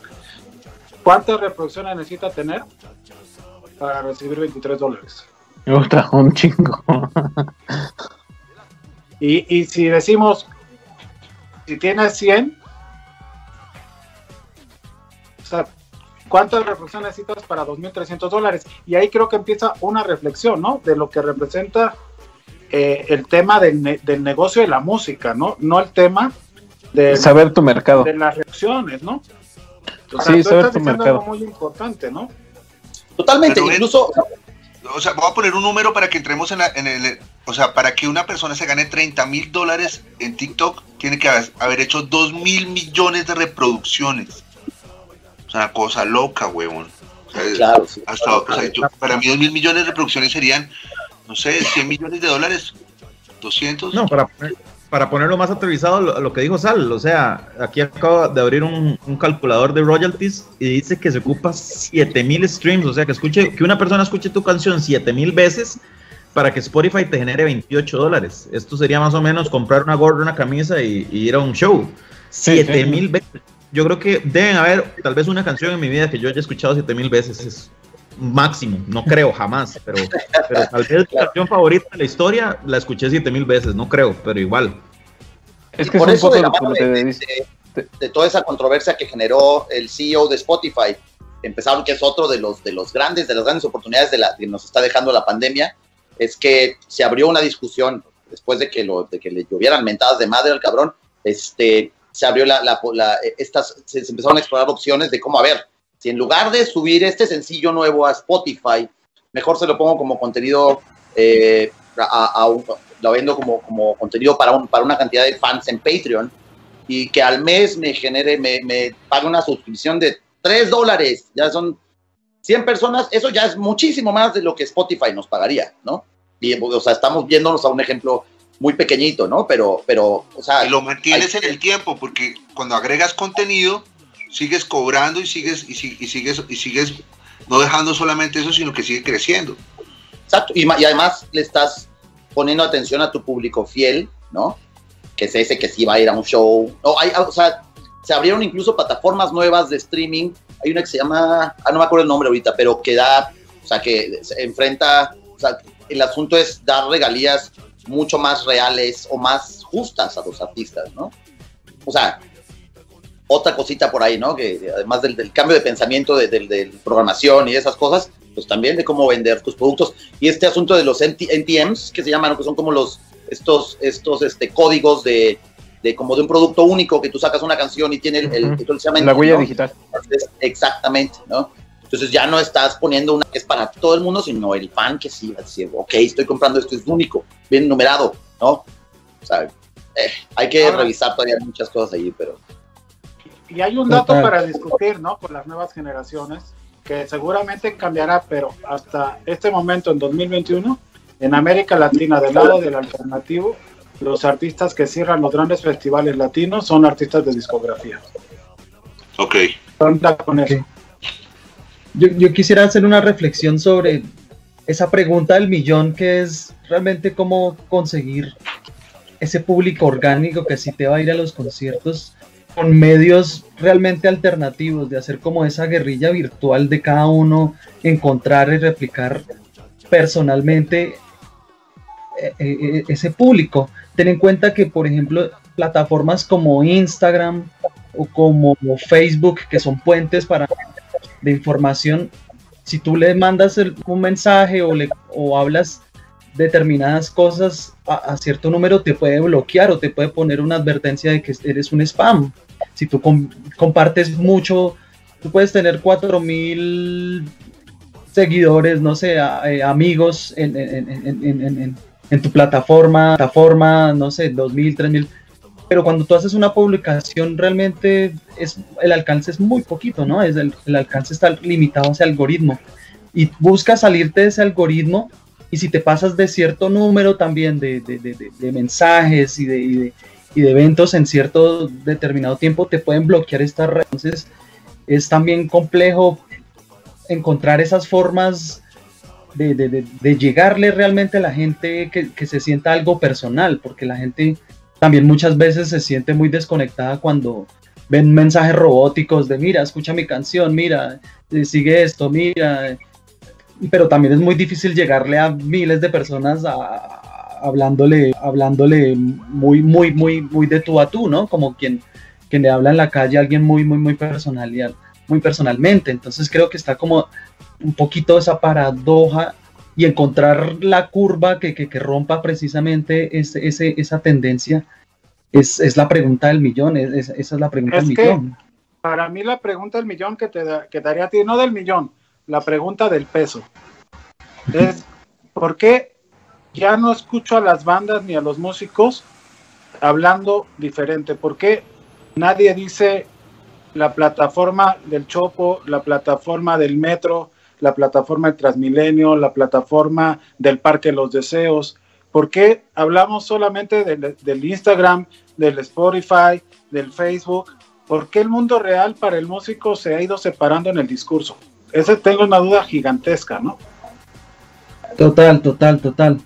Sí, yo creo que si no hacemos, que sí se ha, ha habido una desconexión de la base, ¿no? Del, del, estar con, con, con, con, la gente. Y precisamente yo cierto, un poco malintencionadamente siento que esa ha sido la intención precisamente de estas plataformas, ¿no?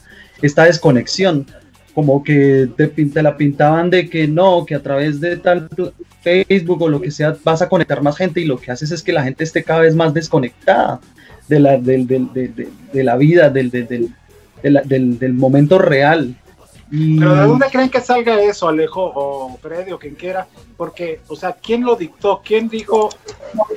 ¿O somos nosotros pensando que nos saltamos los procesos de relación con el público real a través de nuestra casa y un computador? ¿O cómo es? No sé, es que a veces me gustaría como que, que repensáramos en dónde está, ¿no? En dónde, o sea, si valen más la pena 10 personas en un concierto o 100 likes en el Facebook. Es que creo que es el no saber realmente, tanto en plataformas, tanto en público, entre que la saturación, tanto en eventos, eh, pocos foros, o sea, es un conjunto de todo, creo yo. tanto no saber cómo llegar al público en redes sociales, tanto como no saber llegar a, público nuevo, este, no saber dónde tocar la puerta, no saber en qué va a funcionar me ha tocado ver eh, artistas que gastan demasiado y hay artistas que no hacen nada en cuestión de shows. Entonces, este, o sea, varía mucho también. Y sobre todo también de los presupuestos. Eh, por ejemplo, he visto que, hay pocos proyectos, por ejemplo, en el caso de México. O sea, sí, hay muchos, pero no de una calidad que puedas tú eh, empezar a apoyar y, y, a destacar. Y no es de mm. que México sea un país malinchista, creo yo sino que la parte de que las, los proyectos extranjeros saben cómo hay que trabajar, o sea, que han intentado eh, o están trabajando sus países y que de alguna manera quieren entrar al mercado mexicano y que obviamente en cuestión este, económica pues resulta para ellos porque hay inversión detrás. Y en la parte de México creo que no hay esa cultura de, de trabajar y sobre todo también digo, no sé, en Estados Unidos te puedes meter a trabajar en un McDonald's y en seis meses ya haces tu amplificador y tu guitarra. pero ¿cuánto tiempo tiene que pasar en México para que un, un chavo se, eh, o sea, se compre una guitarra, por así decirlo? Entonces creo si que son parece- muchos factores. Si te parece, dejamos una pausa aquí para repensar y que te debata Mao, porque ya le vi cara de discutirte. Pero nos vamos a escuchar una canción y regresamos con ese tema. ¿Te parece? Perfecto. ¿Qué nos traes, Precisamente, Mao. ¿Qué Cuéntame. traes, Mao? Maes, hoy les traigo Despiértame al llegar, que es el último sencillo de Entre Líneas.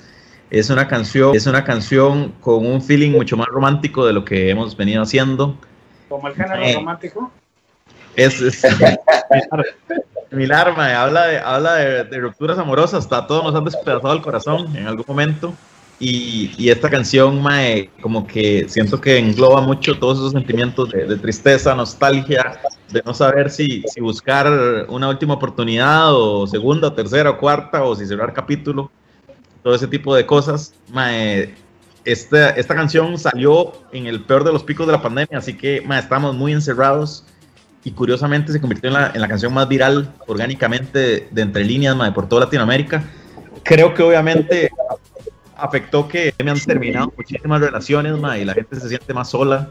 Este, y bueno, tal vez mucha gente o no se soportó bajo el mismo techo o, o- o bueno, tal vez la distancia los hizo terminar. Pero yo creo que esta canción ha acompañado a mucha gente durante, durante la pandemia. Y mae, en el momento que la sacamos fue imposible hacer un videoclip porque estábamos completamente encerrados. Lo único que pudimos hacer fue partir la pantalla en cuatro y cada uno de su casa a tocar su instrumento y sacar el típico video de el típico video de pandemia. Pero Home mae, Edition, Home Edition. Exacto. Mae, pero fue la misma pandemia la que nos permitió, mae, nos trajo, tenemos un amigo, tenemos un amigo desde la infancia que estudió cine, hizo los primeros dos videos de entre líneas, muy empezando a estudiar cine, se fue para Londres, hizo súper grande, empezó a trabajar en, en producciones de, de, mae, de Netflix y de, y de HBO y producciones grandes. Y la misma pandemia, el mismo desastre, el mismo encierro en Londres, lo hizo venirse para Costa Rica a visitar a su familia porque no estaba haciendo nada allá. Y me llamó y me dijo, Mae, Mau, ¿qué ha pasado con Entre Líneas? Hagamos algo, Mae, quiero hacer un videoclip, estoy aburridísimo, estoy encerrado en la, en la casa con mis papás. Y Mae, logramos hacer este videoclip, que, que bueno, apenas se acabó un poco el encierro, este, aprovechamos. Claro, es un crack el entonces todos los sentimientos que uno siente en, esas, en esos momentos los logró plasmar demasiado bien en, en, en el video. El video súper nostálgico, también metió un poco de lo moderno, de las redes sociales, de, de cuando alguien termina una pareja, que Tinder, que para conocer gente nueva, etcétera. Y bueno, aquí les dejo entonces, despiértame al llegar de entre líneas, ojalá que les guste, ha sido una canción que se ha movido mucho por Latinoamérica y, y es la que estamos promocionando ahora. Pura vida, Mae. Vamos a ver un poco de música de Costa Rica. Ya regresamos. Maes.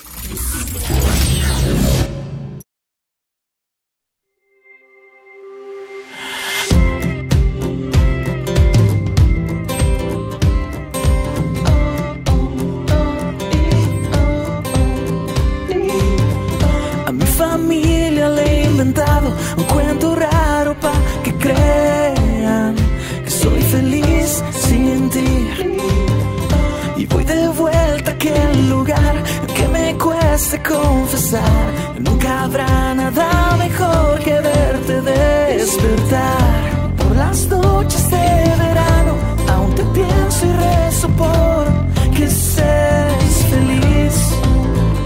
Y al sentir la arena entre los pies, creías que todo iba a estar bien. Ya no volverás.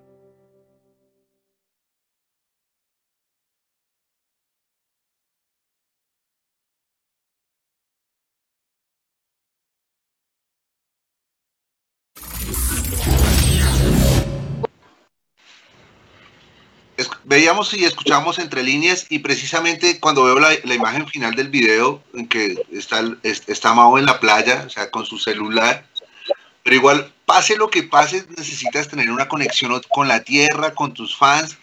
O sea, por más tecnológico y por más globalización que exista en el planeta Tierra, cada proyecto es individual y- y necesita otra vez reencontrarse y conectarse. ¿O no, Mao? ¿Cómo te fue ahí en las playas de Costa Rica? Terminando ese video. Yo creo que creo que a la hora de hacer música tenemos que, o sea, hay muy pocos casos de, de- de músicos que hacen lo que les da la gana y conectan y se convierten en una, en una religión para sus fans, sino que no, no podemos como que olvidarnos de los fans, o sea, nos debemos a ellos, la música les tiene que gustar a ellos y, y a la hora de, de, de escribir música, hacer videos también, tenés que pensar en, en ideas, en situaciones, en cosas que conecten con la gente, que la gente le, le recuerde momentos, que le quieran dedicar esa canción a su primo, a su hermano, a su, a su, a su exnovia, a su novia, etcétera. Y eso fue un poco de lo que tratamos con esta canción, de, de- de que la gente se conectara, tal vez que le recordara a una exnovia o que le recordara a, a, a su ex ex ex, etcétera. Y, y eso es lo que siempre es lo que siempre buscamos, conectar, que la gente se identifique y, y que la canción se vuelva dedicable para ellos, que, que, que siempre que la escuchen piensen en una persona.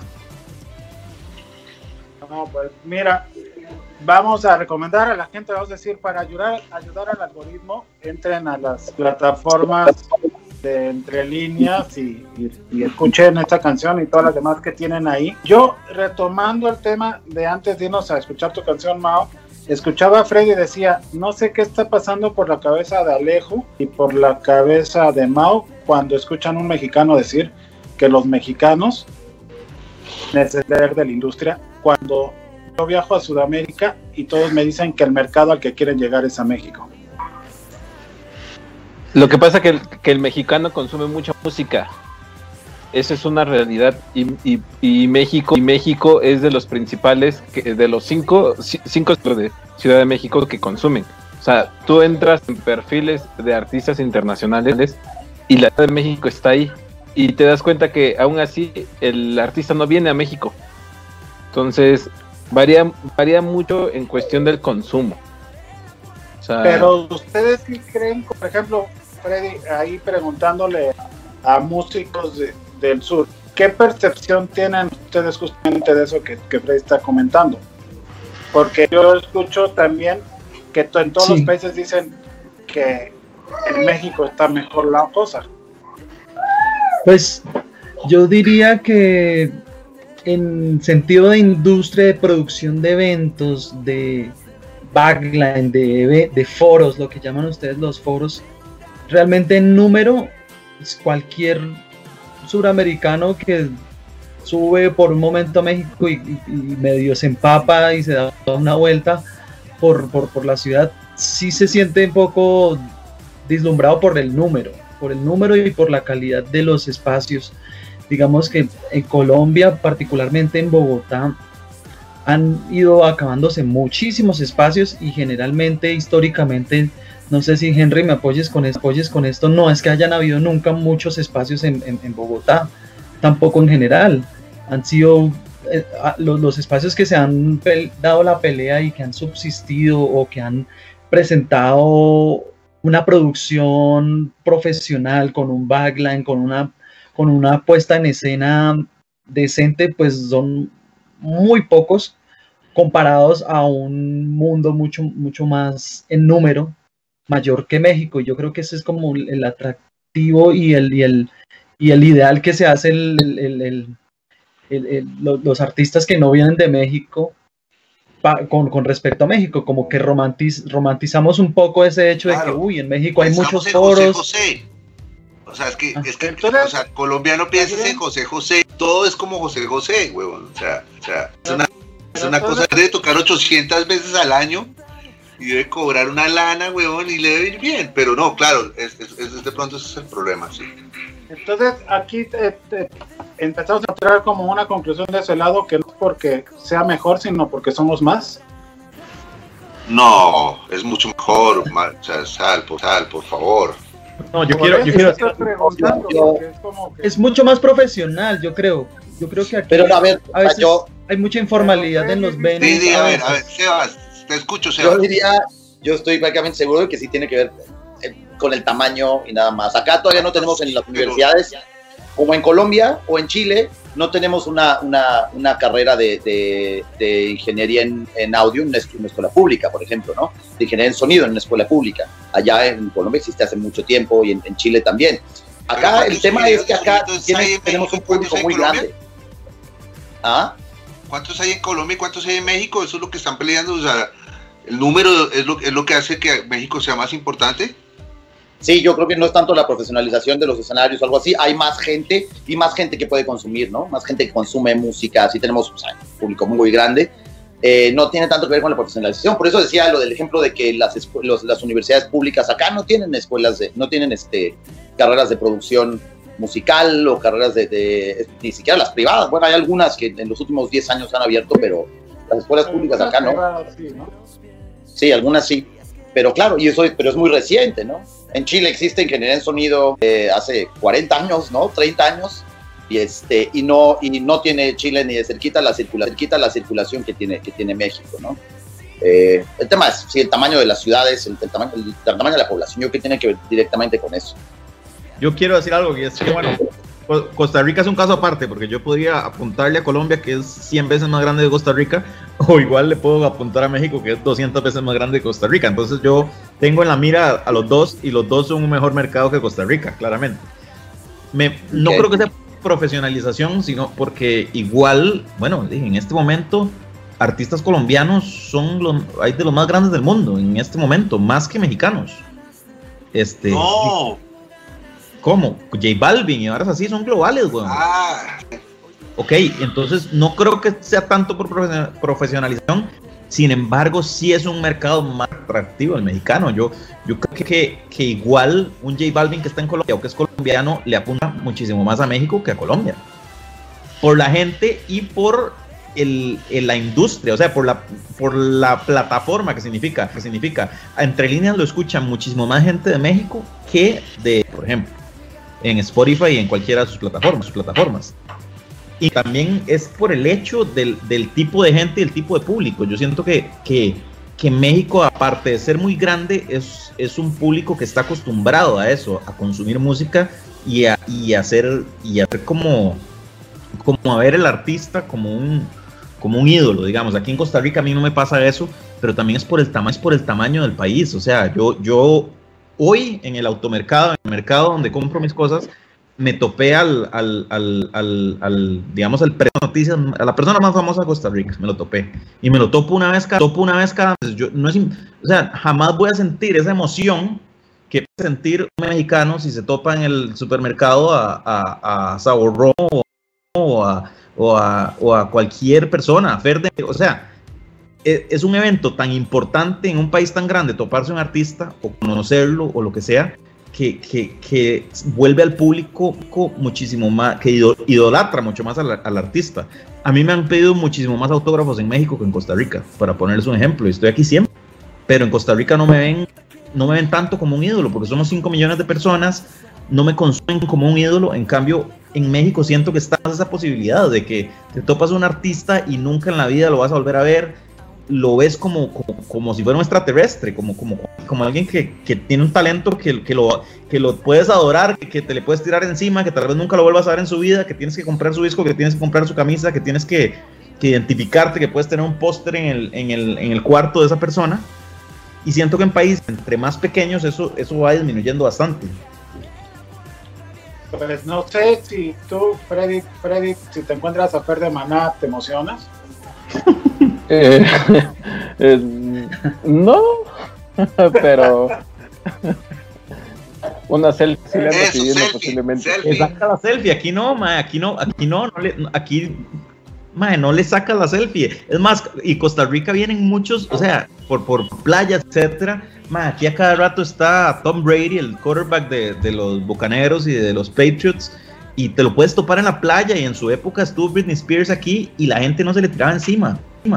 Que yo sé que esa, esa- ese tipo de gente no puede caminar en la calle por México. Es, es, es un público muchísimo más querido que, que apoya mucho más, que, que, que digamos que respeta mucho más a un artista o a un cineasta o a un actor o etcétera, por lo grande que es. Sí, yo, o sea, sí puede ser. Yo no sé por qué exactamente suceda eso, pero también voy a decir, tal vez suene fuertecito, medio manchado lo que voy a decir, pero eh, el público mexicano consume mucha mierda, ¿no? Este, todas las cosas, es así, históricamente, históricamente lo que, lo, lo que ha sucedido en el- en- en- con, con el- las plataformas mexicanas siempre, ¿no? Enrique Iglesias no pegaba en ningún lado, lo mandan a México y pum, ¿no? Eso ha pasado miles de veces con, con el público mexicano, que termina siendo la plataforma de toda la, la peor cochinada, ¿no? Eh, que, que la vienen, la mandan acá y se vuelve súper famoso y le genera la suficiente plata para seguir creciendo hacia Estados Unidos y hacia, no, es ahí, un tema ahí que yo creo que tiene que ver con, con no sé, no, eh, La cultura, más que nada. Sí, definitivamente yo creo que tiene que ver con nivel educativo, con, con- o sea, tenemos unos niveles de pobreza altísimos y, y eso, y eso tiene que ver y también se refleja en la autoestima del público, ¿no? Si tú tienes una baja autoestima es mucho más fácil que te veas eh, influenciado por un artista y quieras hacer eso y lo veas como algo como el ídolo, como algo que tienes que alcanzar y que si está ahí, ah, te vuelves loco y no puedes mantener el nivel de tranquilidad que tienes que mantener ante un humano. hecho, si, se- si- si se- si han estudiado un poco esa parte, en México eh, la mayor parte de canciones que pegan son de codependencia. Ándale, eso, ahí está. Oye, eso, pero eso es para muy delicado. programa, güey, ¿no? Para, para una tesis, güey, ¿no? Tesis, güey, ¿no? Para- Volvemos a repetir. De análisis de las temáticas de las canciones por país, ¿no? Charla para la UNAM. Bueno, también si se dan cuenta ahorita el- la mayoría de, de jóvenes que eh, están saliendo, o sea, no de mérito, la calidad, pero Ed Maverick, Bratty, etcétera, eh, o sea, el tipo de música que, que, que, que, que, llaman o, o- o sacan, o sea, canciones como de echar para, lo- para eh, eh, es- echar la lloradita o para llorar en tu cuarto, o sea, es lo que está dando ahorita los jóvenes. Una cosa así, y que es, y además de nuevo, de nuevo por el algoritmo. Ahí voy yo, pero este, el de que, pero es que está muy cabrón como el, el, El algoritmo está de la de las- jodida. a partir de las- sí, a partir de las redes ¿Cómo se sociales ha bajado y ha el bajado el, ah, ¿Cómo se apellida el señor algoritmo para meterle una demanda? Por todo el daño que le está haciendo a la humanidad, güey. Claro, sí, o sea, el, el tema de, por ejemplo, la, la- la- la autoestima, los suicidios de, de- de- de jovencitos que, ¿no? Que, que, pues, a partir del, del incremento del uso en redes sociales, la autoestima va bajando porque tienen criticados abiertamente, son destruidos a veces en redes sociales, ¿no? Eso mismo genera hábitos de consumo, hábitos de consumo. pues. Y eso es Oye, lo que también no es saludable es que ya estamos, ya llegamos a la parte final del programa, güey, y queda todavía como el tema abierto. Y vamos como a la mitad del programa, de la escaleta. Aquí Música. también música que nos trae Freddy. Juan no es músico, pues él Oh, nos trae un video de él cantando en TikTok y bailando. Exacto. ¿Qué pasó, güey? No, no, Freddy, cuéntanos qué nos traes, güey. Traes una recomendación bien chica. Eh, traigo el, el nuevo tema, bueno, no nuevo tema, pero es la versión en directo de Dorian, un grupo español. Hasta que caiga el sol, el grupo español está sacando Justicia Universal.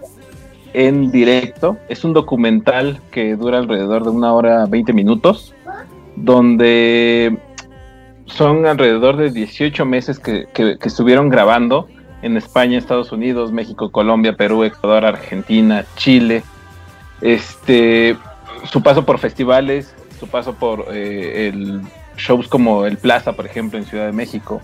Lo que han ido registrando es uno de los discos más importantes que han tenido ellos. Entre las colaboraciones importantes está la de León Larregui y de Zoe. Y ahorita es justo mañana, martes, estaremos estrenando el documental en el Foro Indie Rocks con una proyección. Tanto, bueno, los invitaría, pero creo que no llegarían a tiempo. Pero sí, este, justo es- la proyección del documental es mañana en el Foro Indie Rocks y a partir del miércoles estará en Bebo eh, a nivel mundial. Y próximamente estarán sacando nuevos sencillos. Ok, entonces veamos a Dorian hasta que caiga el sol. Ya regresamos.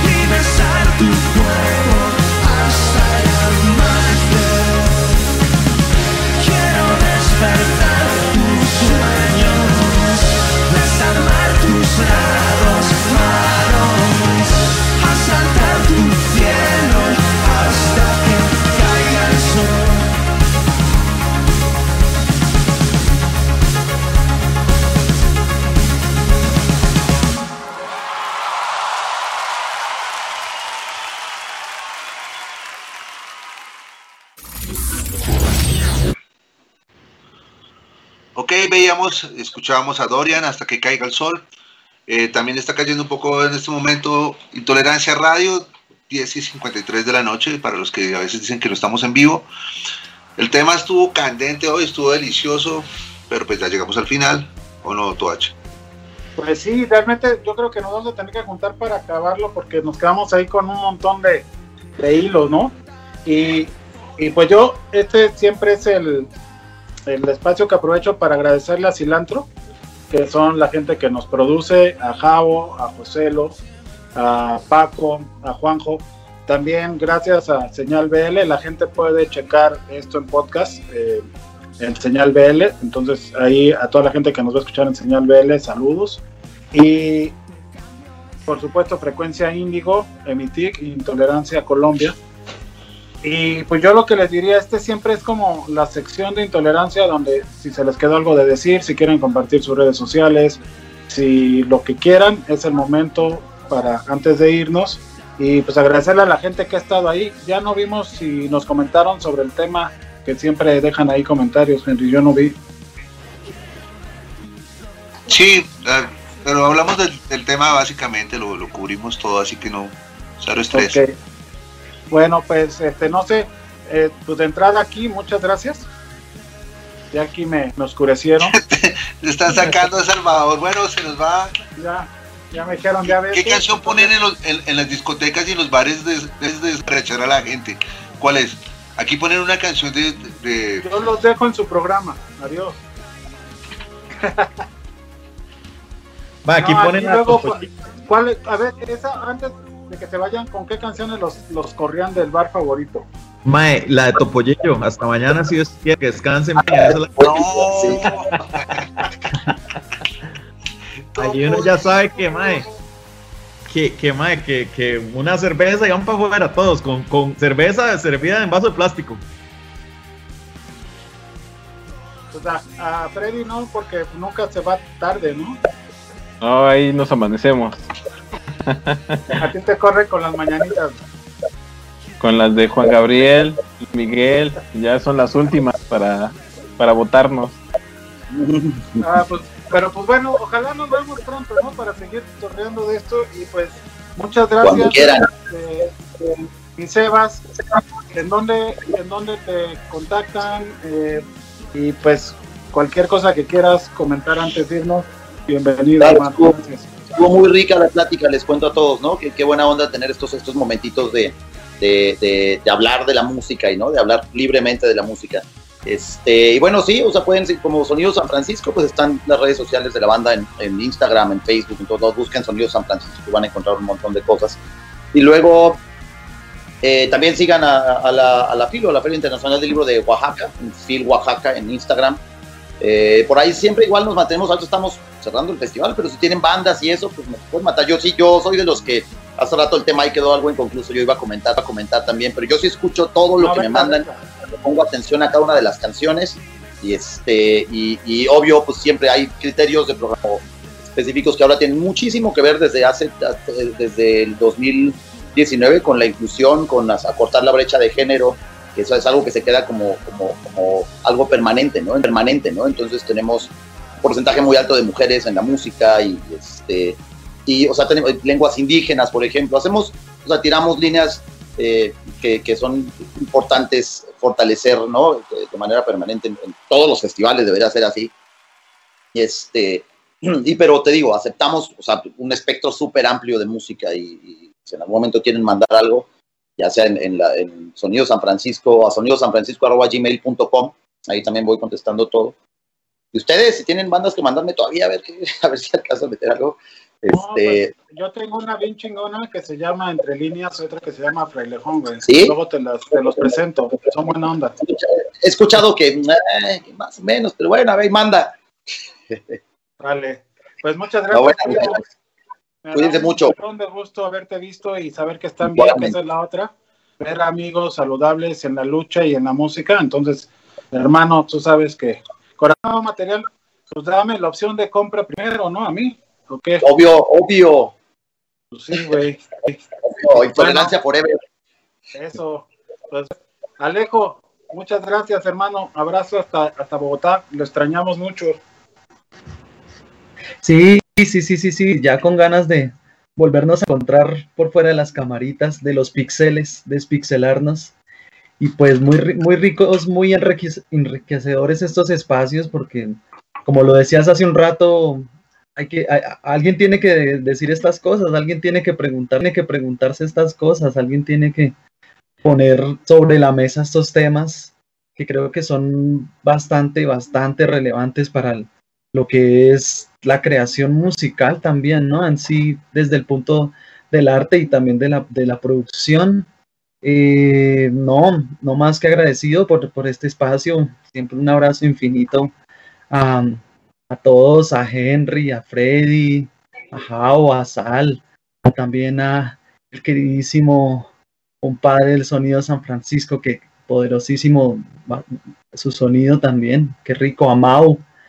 Eh, nada, eh, nomás para invitar a la gente que, que se pase también por, se pegue la pasadita por nuestras plataformas para que busquen Frailejón, para que busquen América Latina, que es este nuevo lanzamiento, este nuevo sencillo, pues con mucho cariño para todo el pueblo Latinoamérica.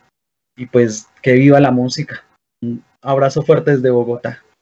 Yo les digo una cosita rápido, nomás para aprovechar, porque acá. Colombia los pensamos, los pensamos mucho, ánimo, ánimo, que en ese barco no están solitos, ¿no?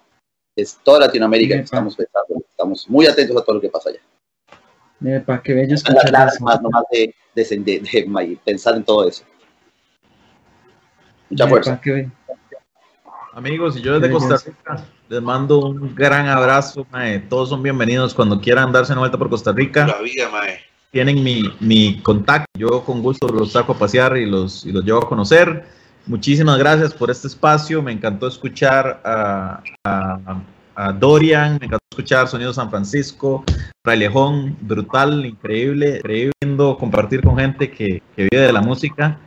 Y gracias a Sally y a Henry siempre por abrir este espacio, por, por hacer este tipo de cosas, porque esto es lo que necesitamos, unirnos, hacer, hacer música juntos, conversar. También, bueno, mis respetos para Freddy y para Sebas también en hacen. Gracias por, por siempre abrir espacios, por, siempre buscar, buscar alianzas. Y bueno, aquí desde Costa Rica les mando un gran abrazo.